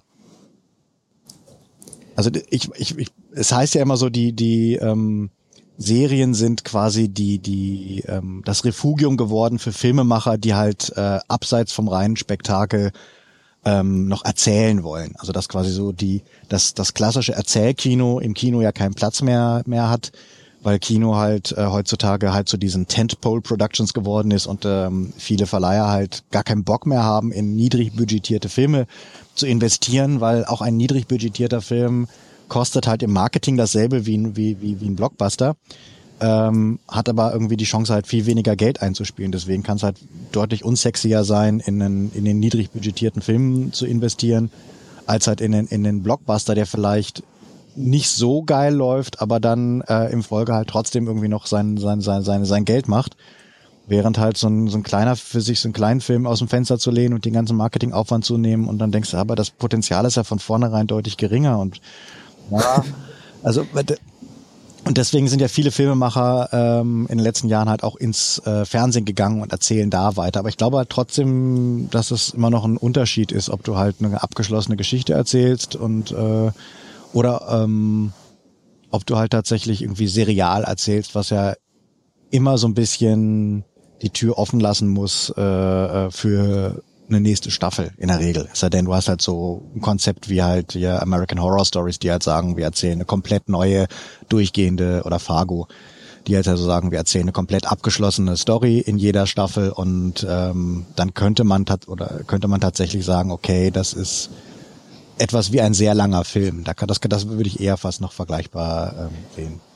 Aber ist das nicht auch etwas, was jetzt irgendwie dann vielleicht, ich meine, also ich, ich möchte auch gleich dann von Serien mich wieder ein bisschen distanzieren, wenn, wenn wir das dann durch haben. Aber ist es nicht auch etwas, was jetzt heute so ein bisschen im Kommen ist? Ich habe gehört, und das ist jetzt nur ein Gerücht, ich habe das nicht irgendwie nochmal äh, cross ähm, recherchiert irgendwie, aber äh, dass zum Beispiel diese neue äh, overhypte Serie ähm, nach Game of Thrones jetzt irgendwie äh, Westworld, mhm.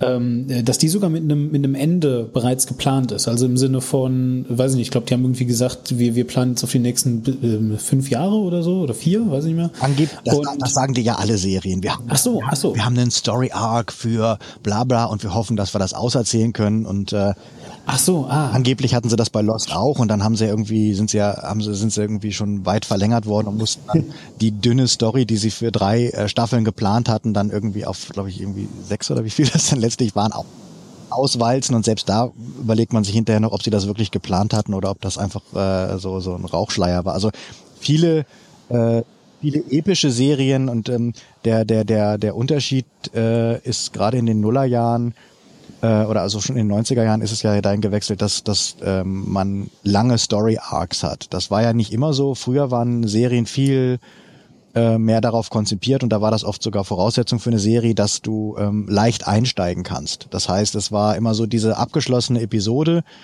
ähm, stand im Mittelpunkt und dann gab es vielleicht so kleine Entwicklungen, die im Hintergrund gelaufen sind, die so ein bisschen den, den Fortschritt innerhalb der Serie gezeigt haben.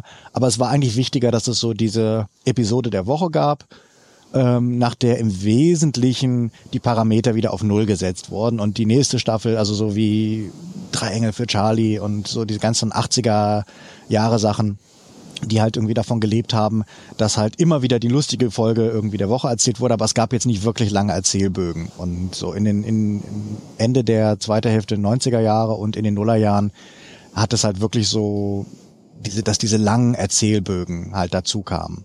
Und dass man immer, ja, immer also über Folgen hinweg dann. Genau, und sich halt immer mehr verabschiedet hat von der Handlung der Woche, wo dann vielleicht der, der B-Erzählbogen der äh, Season unten drunter läuft und immer mehr hin, dass quasi der große Erzählbogen im Mittelpunkt steht und dann vielleicht so kleine Nebenhandlungen mal erzählt wurden.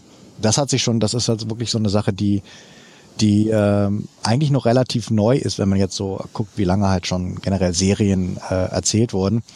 Ähm, früher war es halt so, da sollte man halt immer, äh, wollten mal, dass die Leute einsteigen können. Bei Breaking Bad kannst du nicht mal irgendwie sagen, ah, ich habe gehört, die Serie ist ähm, ich äh, dritte Staffel, ah, ich gucke ich guck jetzt einfach auch mal rein und will wissen, was da irgendwie los ist. Dann stehst du halt wie, wie, wie, wie irgendwie der Ochs vorm Tor und denkst, wer, wer sind, was ist, was, wann, wer ist denn das? Was sind die ganzen, also das geht halt nicht mehr. Und ähm, ähm, deswegen hat man auch zunehmend angefangen halt wirklich so zu planen, dass man halt sagt, okay, wir haben einen Plan für drei Staffeln oder für fünf Staffeln und äh, inwieweit das dann durchgehalten werden kann, das hängt dann immer so ein bisschen von den Quoten ab. Hatten jetzt äh, gerade für eine letzten Faktenfluten, die wir für Moviepilot gemacht haben, ähm, diese Serie äh, halt Firefly als Beispiel, wo halt auch eine mhm. deutlich längere Erzählstrang äh, ausformuliert war, aber dann wurde halt nach, äh, glaube ich, 13 Folgen irgendwie äh, der, der Stöpsel gezogen und dann gab's halt gar kein Ende. Und bei der anderen Serie von Joss Whedon, Dollhouse, da wurde dann mitten in der äh, zweiten Staffel dann gesagt, okay, zweite Staffel war's jetzt, Quoten sind jetzt nicht so geil, dass wir ewig weitermachen können. Und dann haben sie halt versucht, das, was sie eigentlich noch für die komplette dritte Staffel geplant hatten, ähm, innerhalb von drei Folgen oder so zum Ende hin äh, runter zu erzählen, um halt irgendwie einen Abschluss, damit diese Serie nicht halt wieder so wie Firefly ohne Ende dasteht, ähm, haben sie halt dann versucht, irgendwie einen Abschluss zu finden. Also das hat sich, das hat sich, das ist schon durchaus üblich. Ähm, das ist auch für Westworld nicht Neues oder sowas, dass man jetzt sagt, wir haben einen Plan. Ähm, das ist bei den ganzen neuen Serien ähm, die ja auch wirklich ja mehr so dieses epische ähm, äh, äh, Format haben, eigentlich üblich, dass man heutzutage sagt, man, wir haben schon eine Idee. Also es ist, es ist, es gehört quasi noch zum Verkaufsgespräch an der Stelle und ähm, ähm äh, das ist halt total lustig, weil äh, genau, also äh, ich bin, ich bin da noch ein bisschen mehr, wenn, wenn auch sicherlich nicht äh, so, also ich würde mich da auch nicht als, als Nerd in dem Sinne bezeichnen, aber ich bin da vielleicht auch noch so ein bisschen mehr so auf der, auf der Computerspielschiene und ich habe auch lange keine Computerspiele gespielt ähm, aus Ermangelung an einem Rechner, äh, der das kann oder so. Oder ne, ich meine, an einem Mac spielt sich das halt eben nicht so besonders. Aber jedenfalls, und dann äh, habe ich mir mal so eine Konsole geholt. Das ist ganz faszinierend, weil ich bekomme da das Gleiche mit, dass ich, weiß ich nicht, äh, den, den dritten Teil von einem ähm, äh, hier, wie, wie heißt dieses komische Spiel ähm, äh, mit, mit Gerald von Riva. Äh, Was? Äh, hm? Was? Ja, ähm, äh, Glaubst du, ich weiß das jetzt wieder? Das ist ja schrecklich. Na, jedenfalls, dass du, dass du jedenfalls dann halt so ein Computerspiel hast und, und dir alle Leute sagen, du, das musst du dringend spielen. Ähm, das ist total super. Und äh, du musst auch überhaupt nicht die anderen Teile dafür gespielt haben. Und dann stellt sich raus, doch, musst du eben wohl haben. ja, ist halt ganz, ganz krass, weil die, die Stories bauen dann halt einfach munter aufeinander auf. Keiner sagt dir irgendwie, wie was überhaupt los ist. Und dann gibt es irgendwie Szenen in einem Spiel, die gar keinen Sinn ergeben, wenn du nicht irgendwie äh, die fünf äh, oder sechs äh, äh, Prequels gespielt hast, die natürlich alle, weiß nicht, beliebig alt sein können und im Zweifelsfall dann irgendwo aus den 90ern kommen und in 2D noch ein Jump'n'Run waren oder so. Keine Ahnung. Also wirklich ganz, ganz, äh, ganz faszinierende äh, Parallelentwicklung vielleicht an der Stelle. Aber lass uns wieder zurückkommen dann zu, zu den Filmen, weil was mich natürlich irgendwie schon fasziniert und auch interessiert ist, ähm, äh, du hast, äh, du, du machst wirklich überhaupt gar keinen, du machst einen sehr tiefen, entspannten äh, Eindruck auf mich, ja, und äh, ich habe jetzt irgendwie äh, in der letzten Stunde auch eine Menge über Filme irgendwie schon mitbekommen. Ähm, Allerdings äh, frage ich mich dann jetzt schon noch, was ist denn die, was ist das Handwerkszeug für dich als Filmkritiker, außer du solltest vielleicht Bock haben, dich halt mit Filmen auseinanderzusetzen. Du solltest deine Sehgewohnheiten ähm, darauf anpassen, dass nicht irgendwie finde ich den Film jetzt subjektiv gut oder nicht? Mag ich die Geschichte? Mag ich, sind mir die Charaktere sympathisch oder nicht? Wenn, wenn das jetzt nicht irgendwie das Einzige ist, das ist schon mal eine gute Sache, aber ist das schon alles? Oder gibt es mehr, was ich als Filmkritiker in irgendeiner Form oder vielleicht auch was ich als Nicht-Filmkritiker verstehen muss? Ähm, was halt eben echte Filmkritiker dann als, als Maßstab irgendwo ins Feld führen. Weil ich, ich finde das höchst untransparent und kann das nicht so ganz verstehen. Was sind so die Handwerksutensilien von euch? Ähm, was ich ganz wichtig finde, ist nochmal irgendwie zu sagen, ähm, dass man, ich finde es schon wichtig, dass man so eine gewisse Film, filmische Bildung hat, ähm, was halt auch heißt, man hat halt nach Möglichkeit relativ viele Filme quer durch die Filmgeschichte gesehen. Also ich finde es halt tatsächlich schade, wenn Leute ein filmisches Wissen haben, was halt zehn Jahre zurückgeht oder vielleicht einfach nur Filme aus ihrer eigenen äh, Lebenszeit umfasst. Das ähm, ähm, ist tatsächlich was, was ich sehr bedauere, dass das halt immer mehr zunimmt, dass Leute halt ähm, immer weniger sich auf Filme einlassen können, die halt ähm, alt sind, äh, wie auch immer man alt jetzt. Äh, ähm also zum Beispiel jetzt Stummfilme auch oder so. Also zum Beispiel ist bei mir so, ich habe Freunde, die finden Stummfilme ganz toll, eben tatsächlich auch aus einer, aus einer Film-Dingsbumsischen, äh, ähm, ne? So, ja, und guck mal, wie er jetzt dann rein technisch umgesetzt hat, wie hier Dracula verschwindet und äh, so, ja, und mit dem Schatten und so. Und das ist doch total beeindruckend und so fort. Da habe ich keinen Zugang zu, bin ich ganz ehrlich. Meinst du sowas? Ich finde das, ja genau, also dass man, dass man ähm auch mal vielleicht, also ich finde, wenn man, wenn man echter Filmfan ist, wäre es vielleicht gut, wenn man versucht, äh, und das ist tatsächlich eine Trainingssache, das ist keine Sache, die, ähm, die man jetzt, äh, ähm, ähm, die einem jetzt so zufällt, denn es hat was mit sich einlassen zu tun, weil ich kenne halt wenige Leute, die, die es tatsächlich schaffen, ähm, sofort irgendwie in den alten Film reinzukommen, weil irgendwie der Einsatz filmischer Mittel ist ein ganz anderer, die Schnittfrequenz ist deutlich langsamer, das Pacing, also die, die, Geschwindigkeit, in der Stories sich äh, ähm, entfalten, sind halt meistens äh, ganz andere. Ähm, Einsatz von Musik ist immer noch ein anderer. Die Spezialeffekte sind natürlich verglichen mit dem, was man heutzutage gewohnt ist, äh, haben eine andere äh, Qualität, wobei man dann darüber diskutieren kann, ob es jetzt schlechter oder besser oder einfach anders ist. Ein Stop Motion sieht halt einfach anders aus ähm, als als äh, digitale äh, Animation.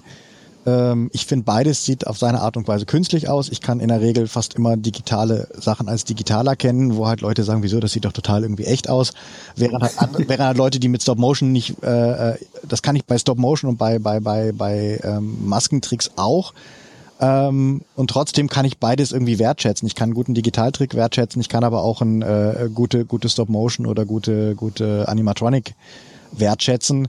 Ähm, und das fehlt, glaube ich, vielen Leuten einfach so, dass sie das, dass sie nur so in gut und schlecht, also alt schlecht, altes schlecht ähm, und äh, äh, neu ist irgendwie gut, weil das ist das, was ich gewohnt bin. Und das ist so ein bisschen was, was ich finde, das kann man sich antrainieren, dass man halt versucht, auch Filmen im Rahmen seiner Entstehungszeit ähm, zu würdigen und tatsächlich mal zu gucken, ob man nicht sich, äh, wenn man ein paar davon geguckt hat, auch mit dem mit dem anderen Pacing, äh, mit der anderen Art, wie was erzählt wurde, irgendwie wie klarkommt und ob man das dann nicht auch ähm, würdigen kann. Das finde ich halt ist schon nicht ganz unwichtig, ähm, um halt auch einfach so ein bisschen ja, weißt du, das ist so wie wenn ich wenn ich wenig Zeug gegessen habe, dann bin ich vielleicht jetzt nicht der geilste äh, Restaurantkritiker. Wenn ich halt sage, irgendwie meine komplette Ernährung ähm, besteht aus äh, Tiefkühlpizza, McDonald's und ich kann Spaghetti Carbonara machen und vielleicht ein paar Sachen von Tasty irgendwie nachkochen.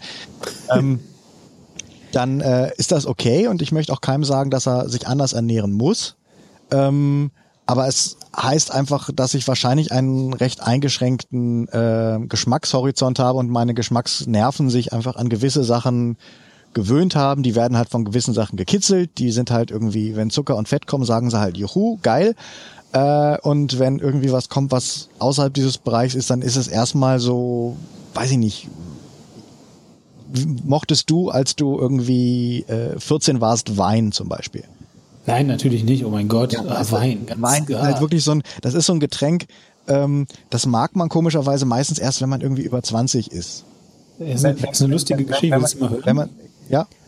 Ja, pass auf, Wein. Das ist total geil. Äh, also ich, dazu muss ich halt sagen, ich bin bis Mitte 20 äh, abstinent gewesen, was Alkohol angeht. Mhm.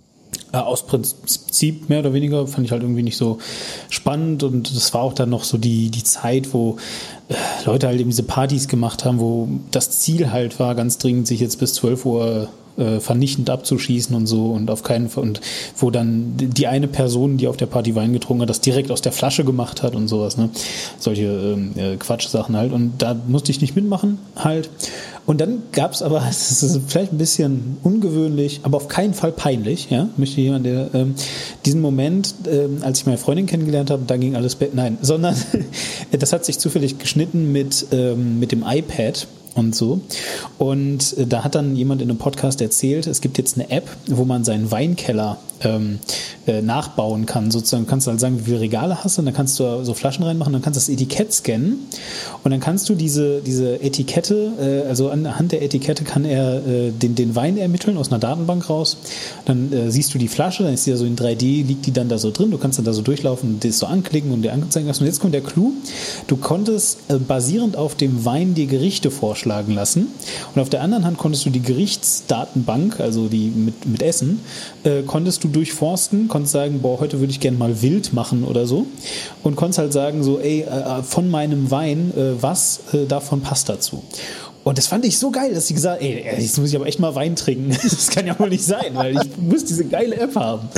So, naja, äh, das nur am Rande. Bitte, du darfst wieder. Aber das ist halt so dieses, ähm, ähm, ich will auch keinen, äh, ich bin auch weit entfernt dazu, von heute ähm, Weinkenner zu sein oder da jetzt ein äh, wir waren irgendwie mal irgendwie wie, äh, bei so einer Weinprobe, wo dann auch irgendwie der Kellner gesagt, oh, er hat eine, irgendwie eine leichte Fruchtaromen und eine Erdbeernote und irgendwie nussig im Abgang und so. Da denke ich auch immer, oh, weiß ich nicht, äh, aber er schmeckt schon irgendwie ganz lecker und ich kann halt auch irgendwie Unterschiede sagen und weiß vielleicht, dass irgendwie ein Wein, der irgendwie sechs Euro kostet oder zwölf Euro kostet, doch, dass da doch irgendwie Unterschiede sind zu dem Tetrapack von, von früher. Ähm, aber es ist halt so, relativ wenige Leute mögen halt Wein sofort. Also mhm. wie, ähm, das ist halt so ein bisschen was, wo man sich so ein bisschen dran gewöhnen muss. Äh, oder auch im Club Mate, wer, wer, wer trinkt zum ersten Mal Mate und sagt irgendwie geil, aber irgendwie so man gewöhnt sich dran. Und irgendwann findet man es dann vielleicht doch ganz, ganz interessant. Und ich glaube, mit, mit vielen Sachen ist es einfach so, je mehr du dich damit auseinandersetzt, ähm, desto mehr Sachen magst du in dem Bereich dann vielleicht auch ganz gerne. Ähm, was nicht heißt, irgendwie, man muss jeden Klassiker, den man geguckt hat, auch sagen, ah, der ist ja super, der hat super Kritiken gekriegt, das ist ja auch ein Meilenstein. Ich, gibt, es gibt Klassiker, bei denen kann ich anerkennen, dass sie wichtig sind, äh, wie zum Beispiel 2001. Ich finde ihn aber nach wie vor stinke langweilig. Hm. Ich denke jedes Mal, das ist irgendwie so ein, so ein, so ein anschaubarer Bildschirmschoner. Ähm, aber ich akzeptiere halt, dass es ein wichtiger Film aus vielen filmhistorischen Gesichtspunkten halt ein wichtiger äh, Film ist, der auch handwerklich sicherlich irgendwie fantastisch gemacht ist. Ich kann ihn mir trotzdem, äh, ich versuche es immer mal wieder, aber ich denke jedes Mal wieder, oh Gott, wie langweilig nicht. Ähm, aber, aber trotzdem, ich habe ihn mir halt erstmal angeguckt und ich habe versucht, mich halt darauf einzulassen und dann habe ich halt trotzdem festgestellt, ist jetzt nichts für mich. Bei vielen anderen Klassikern habe ich gemerkt, ah, irgendwie Citizen Kane ist schon ein geiler Film oder Der dritte Mann ist schon einfach ein geiler Film. Oder Casablanca ist schon irgendwie ein Film, den ich äh, geil finde. Oder Zeuge in der Anklage. Oder weißt du, viele Klassiker habe ich halt irgendwann geguckt. Und bei einigen habe ich gesagt, na, pff, ist jetzt nicht meins, aber ähm, bei anderen habe ich halt gemerkt, ja, die haben schon einfach gewisse Qualitäten. Und ähm, da, da, da, da finde ich es halt gut, die irgendwann mal geschaut zu haben, um das beurteilen zu können. Und ich glaube, dass es einem für den weiteren Konsum von Filmen auch irgendwie einfach was für den Hinterkopf mitgibt, wo du dann denkst, ah, ich verstehe Anspielungen oder ich verstehe Zitate, ich verstehe so vieles besser, ähm, wenn ich das gesehen habe, als wenn ich jetzt immer nur Filme geguckt habe, die aus den letzten zehn Jahren sind. Na klar, gut. Das ist vielleicht die eine Sache. Was ich auch raushöre, ist jetzt, dass es auch so ein bisschen äh, eine, eine, eine, eine Kontextualisierung der Zeit nötig ist also. Ne? Also wie gesagt, es ist die Frage, was hast du gesehen? Ja, da, vielleicht auch das Spektrum natürlich, äh, so und, und die, die verschiedenen zeitlichen Abstände etc. Dann ist es sicherlich auch irgendwie wichtig, das in zeitlichen Kontext halt zu setzen. Also kannst halt eben nicht sagen, na aber guck mal hier, diese äh, äh Stummfilmverfilmung von Dracula, da hätten sie jetzt aber wirklich mal bessere CGI machen können, so, ja, weil gab's halt einfach zu der Zeit nicht. Ähm, so, äh, äh, solche Sachen, das scheint also eine Sache zu sein, was sind aber weitere ähm, äh, Handwerksmaterialien, die dir auch irgendwie vielleicht, ich meine, klar ist das auf der einen Seite eine Erfahrungssache. Ich vergleiche das jetzt einfach mal mit was, was total nichts damit zu tun hat. Sagen wir jetzt mal Zeichnen. Ja, das ist was, was ich halt eben einfach viel gemacht habe im Leben. Ähm, das ist ja eben halt auch nur zu einem ganz bestimmten Teil irgendwie ähm, hat es was damit zu welchen Bleistift du verwendest oder äh, was für eine Papierdicke. Aber trotzdem gibt's sowas, ja. Also äh, trotzdem, trotzdem gibt's halt eben so, so, so gewisse Sachen, an denen du dich, gerade wenn du damit vielleicht anfängst, wenn du wirklich mal Lust hast, dich jetzt wirklich damit zu beschäftigen, ähm, äh, wo, wo du drauf fußen kannst. Also eben noch ein bisschen mehr als nur Erfahrung. Gibt's sowas auch in der Filmkritik? Ähm tatsächlich ist, ist äh, viele Filme gesehen zu haben und vielleicht sich ähm, mit dem der der der Produktion von Filmen äh, auseinanderzusetzen, glaube ich schon irgendwie das das äh, das wichtigste Handwerk. Also ich glaube halt, ähm, du kannst natürlich sagen, ähm, ich habe jetzt ähm, ähm, äh, Theaterwissenschaft oder Filmwissenschaft studiert. Du kannst sagen, ich habe Medien Wissenschaft äh, und da Grund, Grundzüge äh, äh, Züge der Filmanalyse. Und dann lernst du irgendwie, guckst du dir irgendwie, siehst du dir irgendwie James Monaco durch, der halt immer noch, glaube ich, eins der Standardwerke geschrieben hat, der halt einen furchtbaren Stil hat und auch sehr, sehr langweilig ist, der aber trotzdem halt einfach sehr wichtige Sachen gut zusammengefasst hat, das kannst du machen, aber du kannst auch sagen, irgendwie, ich gucke mir das Bonusmaterial von allen möglichen Filmen an und ich höre einfach mal, was der Regisseur zu erzählen hat. Und ich gucke mal einfach, Filmdokumentationen an, wo halt die Beteiligten was erzählen. Und ich glaube, da kann man genauso viel ähm, rausziehen. Das heißt halt wirklich so diese die grundsätzliche Bereitschaft, sich mit Film auseinanderzusetzen, finde ich wichtig. Und ganz wichtig ist auch, äh, Filmkritik heißt, jede äh, noch so fundierte Filmkritik ist eine ähm, ist eine persönliche Meinung. Und ich glaube, das ist, was viele Leute nicht verstehen dass sie immer sagen irgendwie, ja, aber Filmkritik muss objektiv sein. Nein, Filmkritik, es, es gibt nicht, ähm, äh, es gibt diese, diese, diese sch äh, schöne Szene aus ähm, Club der Toten Dichter, der Poet Society, ähm, wo sie, wo die ganzen Schüler im Raum sitzen und Robin Williams kommt irgendwie rein, ja, äh, wir haben jetzt hier das, das, das äh, unser, unser, unseren äh, Standard-Reader. Und da gibt's ja die Einführung von, ich glaube, Herr Pritchard oder heißt das. Und liest doch mal bitte vor, was das heißt. Und dann liest der Schüler vor und da steht dann drin, ja, Gedichte kann man anhand folgender Skala irgendwie machen. Und dann gibt's irgendwie auf der auf dem linken Strahl gibt's irgendwie die, die äh, wie wertvoll das Thema ist. Und auf der rechten gibt's irgendwie den lyrischen Ausdruck. Und dann kann man quasi so einen Zahlenwert berechnen. Und danach steht dann da irgendwie, wie wichtig dieses Ding ist. Und dann sagt halt äh, Robin Williams, ja, das ist scheiße äh, ähm, und äh, reiß doch bitte mal diese scheiß Einführung raus, weil das ist nicht die, das ist nicht äh, die richtige Methode, um Kunst oder um äh, ähm, äh, Lyrik zu beurteilen. Es gibt Moment, das das muss mir jetzt wirklich erklären. Nicht, also Filmkritik muss nicht objektiv sein. Ich meine, das ist jetzt wirklich äh, erschütternd ernst, weil also ich meine nicht, absolut nicht. Warum ist es dann wichtig? Äh, dann dann erklär mir, warum. Also weil und mit wichtig meine ich wirklich wichtig. Guck, ich meine. Ähm, Filmkritik ist ein, ein, ein so wichtiges Tool weltweit offensichtlich, dass ähm, im Zweifel irgendwie irgendwie Gedeih und Verderb eines Films da, äh, also oder anders. Vielleicht ist es ja auch gar nicht so. Vielleicht vielleicht unterliege ich gerade einem Fehlschluss. Aber ich habe das Gefühl, dass äh, vernichtende Filmkritiken durchaus ein, äh, ein, ein, wie soll ich sagen, Einfluss auf ähm, die Rezeption des Filmes haben. Oder äh, bilden die Kritiken lediglich, also werden die Kritiken erst nachher erstellt. Das stimmt ja nicht. Die werden ja, äh, es gibt ja jede Menge Leute, die haben früheren Zugang zu dem Film, durch, dadurch ihren Job als Journalisten zum Beispiel, die dann also den Film eben kritisieren, bevor er eigentlich in die Kinos kommt und so weiter. Und das hat ja schon einen Einfluss. Und jetzt sagst du mir, das sind aber einfach nur alles Privatmeinungen quasi. Ja, jede, jede, jede Filmkritik. Das ist ja schwierig. Jede Filmkritik, ähm, und ich kenne auch eigentlich kaum einen Kritiker, der, der ähm, auch von den, von den großen, äh, ob das jetzt Roger Ebert war oder ob es jetzt irgendwie Mark, Mark Kermode oder sonst jemand ist, die jetzt für sich reklamieren würden, die die letztgültige, also die stehen natürlich mit, mit, äh, weil, weil die guten Kritiker sind alles auch Leute, die halt Film lieben. Das ist ja, glaube ich, auch was, was irgendwie man immer noch mal vielleicht betonen muss. Das sind ähm, keiner oder die wenigsten Leute, man hat vielleicht manchmal, wenn man, sag ich mal, oft geschlagen wurde, äh, dann gehst du schon mal mit leicht gesenktem Kopf irgendwie ins Kino und weißt, okay, ich hoffe, ich krieg nicht wieder auf die Fresse. Aber keiner, kein, ähm, kein, kein Filmkritiker geht eigentlich äh, in den Film und hofft, den irgendwie zu hassen oder hofft irgendwie, man hofft, man, selbst manchmal hast du ein schlechtes Gefühl, aber letztlich hoffst du immer irgendwie, du wirst, du wirst positiv überrascht und ähm, du kannst diesen Film lieben und du kannst dich für diesen Film begeistern, weil die meisten richtigen Kritiker sind leidenschaftliche Filmliebhaber, die lieben Filme und die nichts ist für die schöner, als in einem Film irgendwie aufzugehen. Äh, also kein, ich kenne wenige ähm, Kritiker, natürlich hat man seine Vorlieben und du hast irgendwie wie Abneigung und Zuneigung zu, zu Regisseuren, aber man geht eigentlich nicht in, in einen Film rein, um ihn, um ihn, um ihn scheiße zu finden, sondern man freut sich eigentlich immer, wenn man aus dem Kino rauskommt und ähm, sagen wir, die besten Filme oder wirklich gute Filme schaffen es,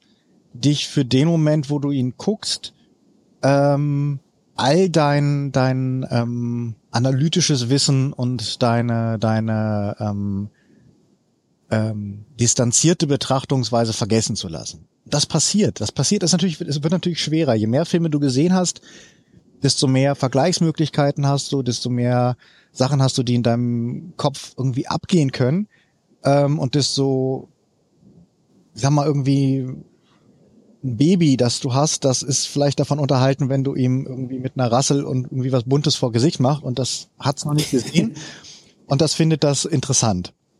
Und je älter du wirst, desto weniger kannst du halt mit einem klimpernden Schlüssel und irgendwie Dings Interesse erwecken. Und so ein bisschen ist es bei, bei, bei Leuten, die sich mit, das würde ich für jedes Thema machen, wenn du wahnsinnig viel Comics gelesen hast, dann wird es schwerer, dich mit äh, Comics irgendwie zu begeistern, weil du halt irgendwie das Gefühl hast, du hast schon viel gesehen. Aber trotzdem schafft's immer noch irgendwie, dann ist das dieses, diese eine, eine Comic, der rauskommt, der dich, der dich umhaut, weil er halt was besonders gut macht oder einfach was ähm, handwerklich so gut ist, dass er dich trotzdem reinzieht. Das ist nicht der originellste, äh, die originellste Geschichte, sondern er erzählt sie einfach wahnsinnig gut. Und ähm, die guten Filme äh, oder handwerklich solide Filme, die lassen dich für die Zeit, wo du sie guckst, ähm, vergessen, dass du den Film guckst und du fängst nicht während des Films an schon so zu analysieren und irgendwie so dich quasi so zu, zu, zu, zu distanzieren, dass du halt quasi so schon mit so verschränkten Armen da stehst und sagst, ah, jetzt macht er ja das und das. Und das ist der Moment. Äh, ach so, also, also, also so nimmst du nicht Filme wahr. Also das heißt, es gibt immer noch auch bei dir, der du jetzt ja eine Menge Filme gesehen hast, immer noch Filme,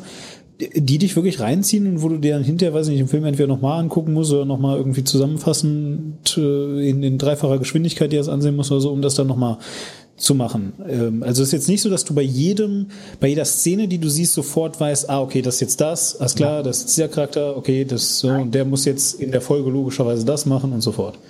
Ähm, das passiert meistens bei Filmen, die nicht so gut sind. Also das, ja. sag mal so, je schlechter ein Film äh, für mich funktioniert, und ich sage ich auch bewusst nochmal, weil es halt was eine, eine subjektive äh, Seherfahrung ist, ähm, desto, desto eher habe ich halt so dieses, dass ich quasi so aus mir heraustrete und dann so da stehe und denke, okay, ähm, die Szene war jetzt das, okay, jetzt hat er das so prominent in die Kamera gehalten. Jetzt kann ich mir ausrechnen, dass im dritten Akt das bestimmt eine wichtige Rolle spielen wird, weil das ja quasi, du weißt dann halt so diese filmischen Handwerksmittel, so wie ähm, Setup und Payoff. Also wird irgendetwas am Anfang des Films äh, eingeführt, was dann im Finale oder im späteren Verlauf des Films nochmal kommt. Also wo du dann weiß ich nicht, zuletzt hatte ich es jetzt bei dem eigentlich ganz charmanten Film äh, Vajana, das ist der neue ähm, Disney-Animationsfilm.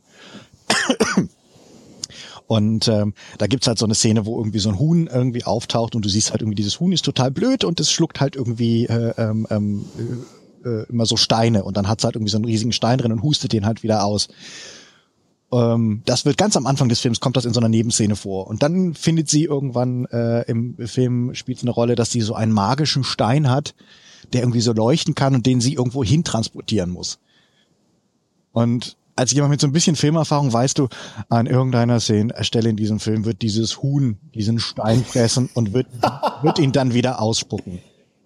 Okay, sonst, sonst gäbe es erzählerisch einfach keinen Sinn für diese Szene, dass dieses Huhn, das halt wirklich so 30 Sekunden in diesem Film vorher darauf verwandt wurden, um zu sagen, dieses Huhn frisst Steine und kann sie, kann es hinterher wieder ausspucken.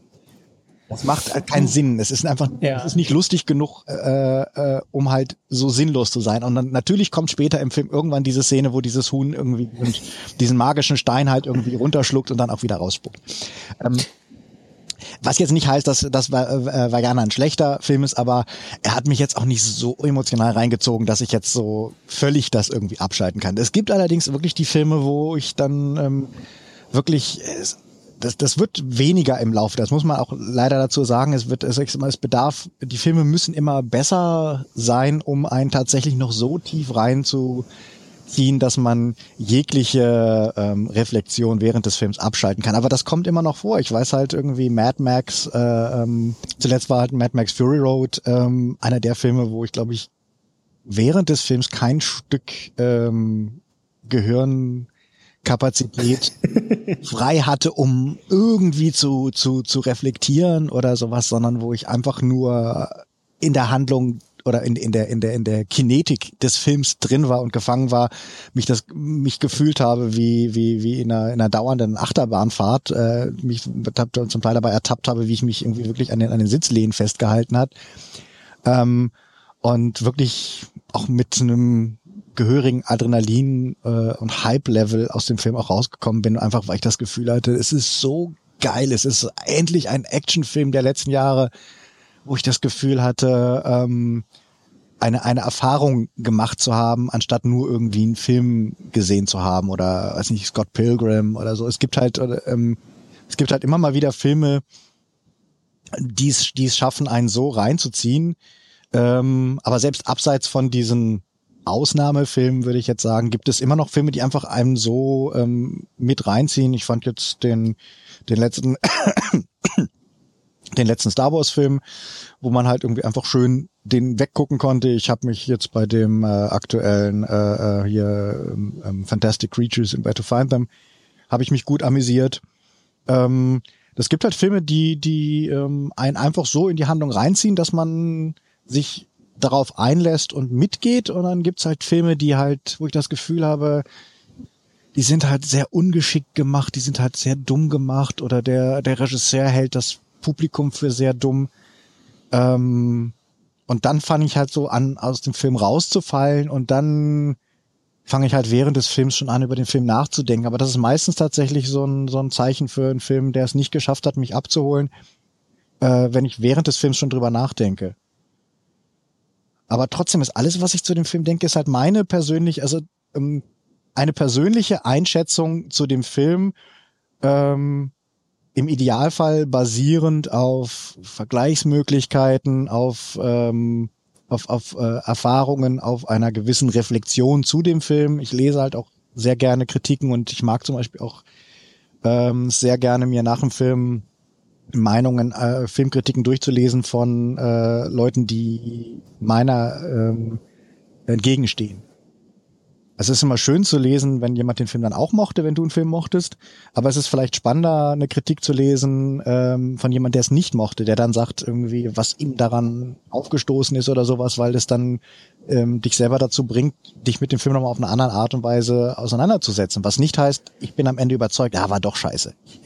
Äh, das ist ganz interessant, dass du das sagst. So bin ich nämlich äh, zum ersten Mal mit Filmkritik in Berührung. Ich habe diese äh, Film Filmfreunde-Seite da. Ne? Mhm.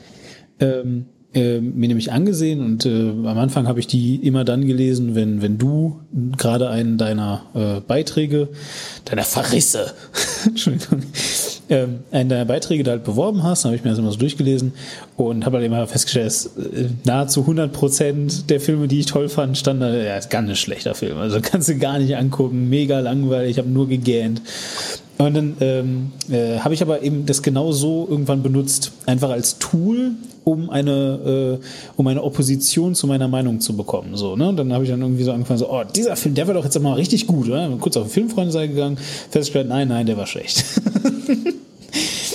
aber das war sehr, sehr interessant, also wirklich praktisch. Ich finde, das ist ja nicht der Sinn. Ich möchte, ich möchte ja nicht, dass die Leute dann ähm, rausgehen und sagen irgendwie, ja, das ist jetzt, jetzt, jetzt übernehme ich eins und das, das finde ich ja leider auch sehr schade, wenn Leute dann manchmal so Sachen einfach nachplappern.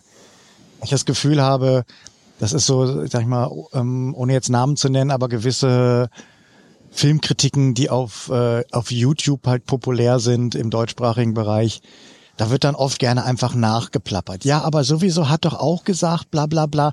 Wo du Echt, ja? Ist das so, so Scholastik? Ja, und das ist halt oft einfach so, die erfolgreichsten Filmkritiker auf YouTube Deutschland waren immer die Leute, die so middle of the road waren, die jetzt ähm, so sowohl als auch. Also ich beschreibe es immer so gerne als irgendwie, ja, Leute, die diese Art von Film mögen, werden diesen Film mögen. Leute, die diese Art von Film nicht so mögen, werden diesen Film vielleicht nicht so mögen.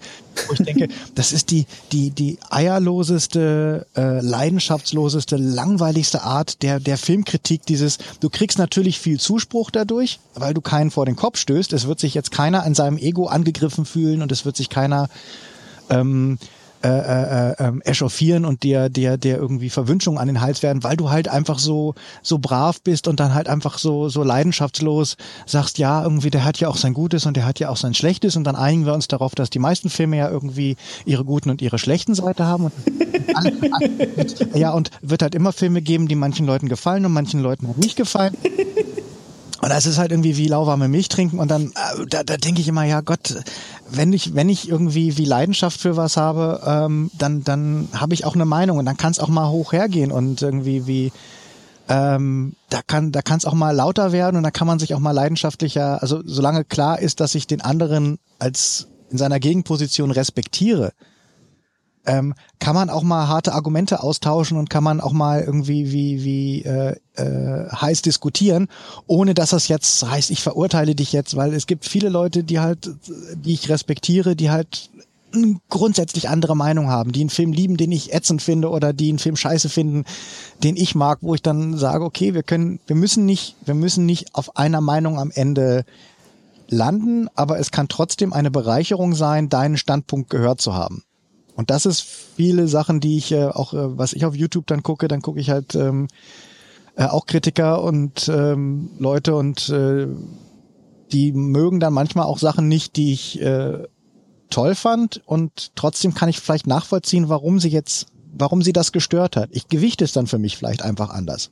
Dass ich sage, ich verstehe, dass dich das aus dem Film rausgeworfen hat oder dass die Momente für dich nicht funktioniert haben. Ich gewichte das aber anders und in dem Fall war das und das für mich wichtiger und darum habe ich jetzt an diesem Film total viel Spaß gehabt, während das für dich so ein Ausschlusskriterium war.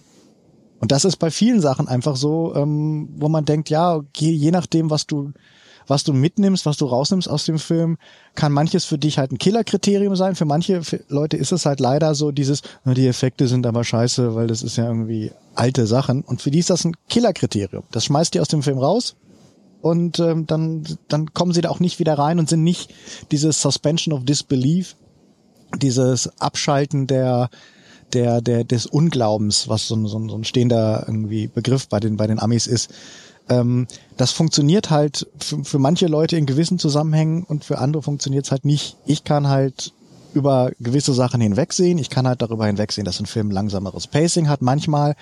Was jetzt nicht heißt, dass ich mir freiwillig französische Arthouse-Filme angucken würde, aber also Erik Romer kannst du mich immer noch mit äh, scheuchen, aber ich gucke mir halt trotzdem gerne vielleicht einen, einen Universal Horrorfilm aus, aus den 30er Jahren an, der halt in Schwarz-Weiß mhm. ist und halt irgendwie alle, alle 15 Sekunden mal einen Schnitt hat, während irgendwie für viele Leute das dann wahrscheinlich schon ein Rauswurf wäre.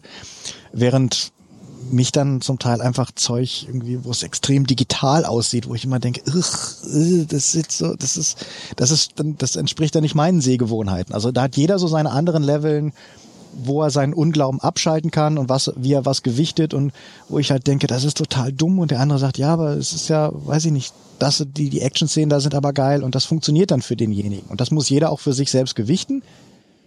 Ich finde es nur wichtig, sich auf andere Standpunkte einzulassen, ohne sich zwangsläufig ihnen anzuschließen. Aber sie nachzuvollziehen und zu überlegen, was sagt der andere gerade? Ist es, hat das, hat das Hand und Fuß oder kann ich es aus seiner Argumentation heraus nachvollziehen? Auch wenn ich es anders gewichte. Du warst jetzt ja bis vor kurzem, das hast du eingangs erwähnt, noch, ähm, äh, ich, ich glaube, festangestellt, ja. wie auch immer, bei Moviepilot, ne? Und bist da jetzt sehr raus. Ich, äh, du hast da auch ein, irgendwie ein Video zu gemacht, also, also beziehungsweise ein Video zu gemacht. Es gibt diesen Screen, nicht? Ja, ähm, letzte Folge was, von unserem Kinomagazin, genau. Genau, richtig. Äh, kann man bestimmt auch nochmal da nachsehen, was genau und so. Und ähm, na, natürlich würde mich jetzt noch interessieren, machst du das trotzdem noch weiter? Also ich meine, wahrscheinlich wird dir in deinem Leben niemand mehr nehmen können, dass du ein Filmnerd bist, aber wirst du ähm, auch weiter noch publizieren? Ähm, bei den Filmfreunden war ich ja nie weg, also mal, mal mehr, das man, man hat mal mehr, mal weniger Zeit gehabt, da Sachen zu schreiben. Da war ich aber nie raus und da werde ich jetzt im Moment einfach ein bisschen mehr Zeit auch wieder haben, Sachen zu schreiben. Ähm, und außerdem ist geplant, äh, dass ich mit äh, Maniac zusammen ähm, ähnliche Sachen wie für Moviepilot ähm, muss man gucken, in welchem Aufwandslevel man das realisieren kann, aber dass ich da auf YouTube was weitermache, weil ich mag YouTube grundsätzlich schon als Plattform und ich kann mir halt auch nicht vorstellen, irgendwie gar nichts mehr zu machen. Es kann sein, dass das jetzt irgendwie dann ein Hobby bleibt und ich äh, äh, mein Geld womit anders verdiene. Es kann aber auch sein, dass es man es irgendwie schafft, davon rauszumachen. Also im Moment halte ich mir das noch äh, offen. Ich möchte aber eigentlich schon auf einem neuen YouTube-Kanal anfangen, Filminhalte zu machen und auch zum Beispiel Sachen, die beim Moviepilot nicht gingen. Ähm, das waren halt äh, Reviews. Also Reviews war immer so ein No-Go für Moviepilot, da ja irgendwie die Filmempfehlungen über den Algorithmus quasi ähm, das A und O waren. Und deswegen wurde halt immer gesagt, äh, ähm, ja, wir haben keine offizielle ähm, Movie Meinung. Movie ja, genau, also nicht so wie zum Beispiel die, die äh, Seite Filmstarts, die halt ganz klar ihre Kritiker, ihre festangestellten Kritiker haben, die halt jeden Film bewerten und dann ist das auch die Filmstarts-Meinung quer durch die gesamte Seite und dann gibt's noch mhm. nicht, das, das wird auch nicht als die, die, wird auch nicht als die Meinung eines einzelnen Redakteurs bei Filmstarts genommen, sondern das ist die Filmstarts-Meinung gab es beim Moviepilot halt in der Form nicht, sondern da wurde halt irgendwie gesagt, es gibt viele Meinungen, jeder hat unterschiedliche Geschmäcker und ähm, deswegen gibt's halt nur algorithmische Filmempfehlungen von Sachen äh, von Leuten, die dir irgendwie gefallen haben. Und äh, ich mochte, ich habe halt dann immer auch Sachen da eingestellt, aber das waren halt dann nicht äh, die offiziellen Kritiken, sondern das war dann halt irgendwie meine Meinung und ähm, auf dem eigenen YouTube-Kanal bin ich da dann ja frei, auch quasi meine Reviews ähm, weiter irgendwie zu veröffentlichen und äh, werde da in der, der Hinsicht sicherlich auch nochmal gucken, in welcher Art von Format man das Ganze irgendwie machen kann. Möchte allerdings auch gucken, dass ich in Zukunft einen neuen Podcast mache, wo ich dann auch tatsächlich mal so die Starts des Monats mit äh, jemand durchdiskutieren kann. Und ähm, weiß nicht, würdest, würdest du sagen, dass es Sinn macht, so wenn, wenn ich mich jetzt eben nicht ähm, vielleicht ähm, äh, also, weißt du, vielleicht bin ich eben kein Filmnerd, aber ich, ich fand das, was du gerade gesagt hast, irgendwie intelligent, nämlich äh, selbst, ja, wenn du, wenn du dich nur ein bisschen mit Filmen beschäftigen willst, kann das ja sein, dass es mal Sinn macht, auch mal eine andere Meinung zu hören, die jetzt nicht immer zwingend vernichtend sein muss, aber da gibt's dann eben, dadurch, dass es halt irgendwie auch äh, ein äh, großes Stück weit Geschmackssache ist, gibt's dann da halt eben vielleicht die einen Leute, deren Meinung, äh, selbst wenn sie konträr zu deiner eigenen System irgendwie besser schmeckt und äh, vielleicht auch die Ansprechhaltung oder was auch immer oder whatever, ähm, macht das dann vielleicht irgendwie Sinn, äh, sage ich jetzt mal, zu versuchen, sich sich ein, sich ein eigenes Level an Filmkritik irgendwie zusammenzuhegen. Also dass man irgendwie sagt, naja, guck mal hier, der Mensch behauptet von sich, 40 Jahre Filme geguckt zu haben, weil, weil er irgendwie, äh, äh, weiß ich nicht, Mitte 60 ist und sehr, sehr erfahren und ein extrem äh, äh, halt kritischer Mensch und so fort. Nicht? Vielleicht macht es jetzt nicht unbedingt so Sinn, dass ich mir mit 16 seine Kritiken durchlese, weil ich sowieso die Hälfte nicht verstehen kann. Ähm, vielleicht sollte ich lieber YouTuber XY nehmen, der 22 ist und vielleicht ein bisschen näher an mir dran und der macht das jetzt auch schon seit zwei Jahren und da kann ich mal so ein bisschen gucken. Macht das mehr Sinn oder, oder wie würdest du das sehen? Vielleicht macht das erste sogar mehr Sinn. Weil ja? jemanden, jemanden, ja, das ist, das ist halt so ein bisschen Dispositionssache und ich weiß, dass Leute gerade in einer, in einer in der Pubertät ist es eine schwierige Zeit, wo du anfängst, dir deine eigene Identität zusammenzubauen und da bist du noch sehr, ähm, ich sag mal, gefühlsanfällig für, für, für Kritik, weil du, du hast noch nicht so lange eigene Meinung und du fängst an dir irgendwie so, weiß ich nicht, du hast mit 10, 11 hast du vielleicht noch so die, plapperst du vielleicht noch ein bisschen das nach, was, was deine Eltern oder deine Geschwister irgendwie gut finden. Und dann fängst du langsam an, eigenen Musikgeschmack, eigenen Filmgeschmack zu entwickeln. Und dann hast du halt diese, diese Sachen, die dich extrem inspirieren. Dann guckst du zum ersten Mal äh, irgendwie Fight Club und dann guckst du zum ersten Mal Matrix und dann guckst du zum ersten Mal Inception und dann guckst du diese Sachen und dann denkst du plötzlich, wow, das ist, ich habe da jetzt erstmal Sachen verstanden und das ist großartig und dann bist du natürlich noch anfällig dafür, dich angegriffen zu fühlen, weil jemand, wenn jemand sagt, das ist nicht so geil. Und äh, glaubst natürlich auch noch, dass der dich jetzt hasst und dass der irgendwie äh, ähm, dass, dass, dich persönlich. Genau, das, genau du, der glaubt, dass du glaubst dann, dass der dich persönlich hasst, weil der jetzt irgendwas, was du total geil findest und was für dich eine ganz wichtige Erfahrung ist in dem Moment äh, und bei dir Sachen getriggert hast, die du einfach aus welchen Gründen auch immer vorher noch nicht äh, überdacht hast und das zieht der plötzlich in den Dreck und sagt dann plötzlich, ja, das ist doch irgendwie banale Scheiße und sowas. Ähm, aber trotzdem kann es Sinn machen, finde ich, ähm, wenn man, wenn man lernt, dass die Leute jetzt vielleicht gar keine persönliche Vendetta gegen dich führen, sondern dass die einfach schon mal ein paar Jahre mehr Filme geguckt haben und vielleicht deswegen ähm, andere, andere Ansprüche haben und dass die irgendwie jetzt Alkopops nicht mehr so geil finden, wie du das mit 16 findest, sondern dass die jetzt vielleicht auf Wein umgestiegen sind oder auf irgendwie äh, Microbrewery-Biere oder was auch immer und da irgendwie einen anderen Geschmack entwickelt haben, ähm, der aber nicht dumm sein muss. Also ich habe halt ähm, mein Filmwissen ähm, aus Lexikan, weil irgendwie wie, wir hatten ganz, ganz spät irgendwie äh, einen Videorekorder und ähm, ich konnte halt Filme nur irgendwie im, im äh, Fernsehen gucken ähm, und äh, auf Video ging halt irgendwie lange nicht, weil ich auch noch nicht alt genug war, um die überhaupt auszu. Das war jetzt irgendwie in den, in den äh, 90ern, dass ich überhaupt erstmal Filme selber dann mal ausleihen durfte. Ähm, und in insofern war ich halt ganz oft, wenn ich mich für was interessiert habe, auf Bücher angewiesen. Und das waren natürlich oft Sachen, wo dann Leute geschrieben haben, die vielleicht so ein bisschen altväterlich waren und die dann so, ja, das ist der Klassiker und der hat das Genre gemacht. Aber ich bin zumindest mal mit in Berührung gekommen. Und ich muss ja nicht sagen, irgendwie ist alles geil. Manchmal habe ich die Filme dann, habe ich ganz viel drüber gelesen, das ist der Mega-Klassiker und sowas. Und habe die angeguckt, dachte, pff, oh, ja, schon ein bisschen langweilig. Aber trotzdem bin ich mit in Berührung gekommen. Wenn ich jetzt ähm, nur die, wenn, wenn ich jetzt quasi immer nur in meiner Peer Group gewesen wäre, dann wäre man zusammen aus dem Kino gegangen und hätte gesagt, ja, bisschen viel Plastik, ja, bisschen viel Plastik. Ja, ganz geil, ja, ganz geil. Ah, fandst den auch gut? Ja, ich fand den auch gut, du. Okay. Weißt du, wie, wie soll, wie, wie willst du etwas haben, ähm, woran du dich abarbeiten, woran du dich reiben kannst, dem, zu dem du auch vielleicht einen, einen, einen informierten Widerspruch entwickeln kannst, äh, wenn du damit nicht in Berührung kommst. Und das ist, finde ich, ähm, ähm, es gibt, äh, ähm, kennst du John Irving, den, den äh, Autoren? Ich nicht, nein. Ähm, der hat halt dieses schöne Buch, äh, was auch mit Robin Williams verfilmt wurde, Gab und wie er die Welt sah, geschrieben. Und äh, da geht's halt drum, dass der Gab Schriftsteller irgendwie ähm, ähm, werden möchte. Und ähm, der schafft es dann tatsächlich irgendwie als Schriftsteller zu reifen, als er einen Autoren findet, der hochgejubelt wird, den er aber ganz inniglich hasst. Und an dem er sich reiben kann, wo er halt merkt irgendwie und wo er dann auch genau ausformulieren kann, warum er jetzt diesen Franz Grillparzer total scheiße findet, der, der in Wien total irgendwie abgefeiert wird und glaube ich irgendwie eigenes eigenes Museum oder sonst irgendwas habt und irgendwie also als Nationalheld gefeiert wird und er findet das, er hat das gelesen und findet halt diese diese wichtigste Story von dem findet er total scheiße.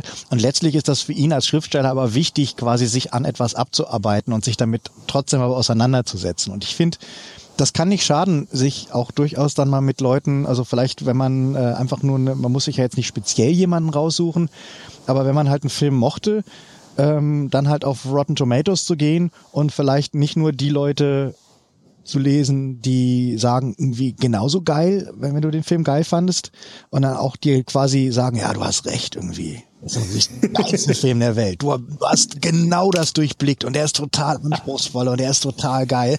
Sondern die Leute mal zu lesen, auf mal eine, auf eine Kritik zu klicken, die eben nicht sagt, ist total geil, sondern die sagt, hm, fand ich eher Dings. Und dann mal zu gucken, was ist da dran. Also ich glaube, du kannst halt eher daran wachsen, wenn du dich mit anderen Meinungen auseinandersetzt und, ähm, und äh, Leute hast, äh, das gilt auch für, für, für einen Freundes- und Bekanntenkreis. Ich bin immer durch die Freunde gewachsen, die vielleicht nicht in allen Bereichen, aber in gewissen Bereichen vielleicht einfach eine andere Bildung hatten als ich. Also sei es jetzt musikalisch oder sowas, die einen mit Sachen in Kontakt gebracht haben, die, die äh, ich noch nicht kannte. Und nichts ist langweiliger, als irgendwie Leute um sich rumsitzen zu haben, die bei allem sagen, genau, hast recht, genau so ist das. Und du bist der Lustigste und du bist der Witzigste und ich bin genau deiner Meinung und ich habe genau deinen Musikgeschmack und ich habe genau deinen Filmgeschmack. Das ist relativ langweilig. Ich glaube nicht, dass man als Mensch besser wird, wenn man von, von, von, von Ja-Sagern oder von Leuten, die einen nicht herausfordern, umgeben ist. Und so ist es bei Film, glaube ich, wie bei allen Sachen auch. Und das gilt für alles. sei das jetzt politisch, sei das jetzt ähm, ähm, Musik, im Mus Musikbereich, im gesamten popkulturellen Bereich. Ich glaube nicht, du, du wirst nicht besser, wenn du halt Leute hast, die dir immer sagen, deine Meinung ist schon die geilste und sowas. Klar, man möchte jetzt auch nicht nur Leute haben, die sagen, boah, ist alles kacke. Ich hasse alles, was du magst und ich hasse alles, was du, was du liest und ich hasse alles, was du hörst und guckst und sowas. Das ist das ist das Extrem, was man jetzt auch nicht unbedingt will. Aber Leute zu haben, mit denen man immer mal wieder Unterschiede hat, an denen man sich reiben kann, mit denen man diskutieren kann äh, und wo man, wo beide vielleicht eine ganz subtile Veränderung ihres Standpunktes am Ende mitnehmen. Das kann schon helfen. Ich weiß, ich habe während des Studiums habe ich ganz viel gehasst, was äh, in den filmanalytischen Büchern stand. Ich fand das ganz scheiße. Ich habe mir gedacht, oh, diese langweiligen Schwaller und das ist totaler Käse und der hat einen Stil, den, den, den, den, den, den hasse ich inniglich. Und erst so drei, vier Jahre später, wenn man dann merkt, dass ein bisschen was davon doch irgendwie so hängen geblieben und eingesickert ist und dass man plötzlich auf Sachen zurückgreift, wo man damals noch gesagt hat, das ist doch totaler Quatsch. Was interpretiert er denn da rein? Das ist doch totaler Murks. Das ist doch irgendwie, das ist doch nur ein Film. Der will doch nur unterhalten. Und plötzlich merkst du irgendwie, hm, ich habe halt doch ein bisschen was mitgenommen davon. Und dann sind das die Momente, wo man dann plötzlich merkt, ah, okay, das, das hat mir was gebracht, das hat mich weitergebracht als Mensch. Und das heißt nicht, ich muss andere Meinungen kopieren, sondern nur ich, ich äh, entwickle meine Persönlichkeit weiter, indem ich so ein Amalgam aus unterschiedlichen Sachen zusammenfüge und quasi mich, mich selbst konstruiere aus der, in der Auseinandersetzung mit anderen. Und wenn man sich an deiner Meinung reiben möchte, dann kann man dir auf Twitter unter @batz B-A-T-Z folgen. Genau, ich denke, auf Twitter, auf Twitter ist man ganz gut beraten. Also wenn ich neue Sachen mache, dann äh, werde ich die sicherlich auf Twitter bewerben und kommunizieren. Das heißt, äh, wenn da wenn da was Neues kommt, dann kriegt ihr es auf Twitter am ehesten mit. Oder guckt bei den Filmfreunden rein. Dann sage ich jetzt vielen Dank, Batz. Okay, danke. Danke fürs äh, rein, Reinschalten in die Schweiz. Ne?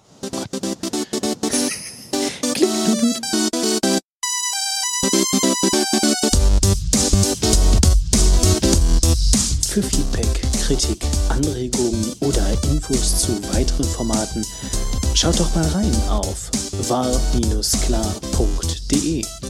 und folgt @demon oder @barklar auf Twitter oder schreibt mir einfach an info at war-klar.de.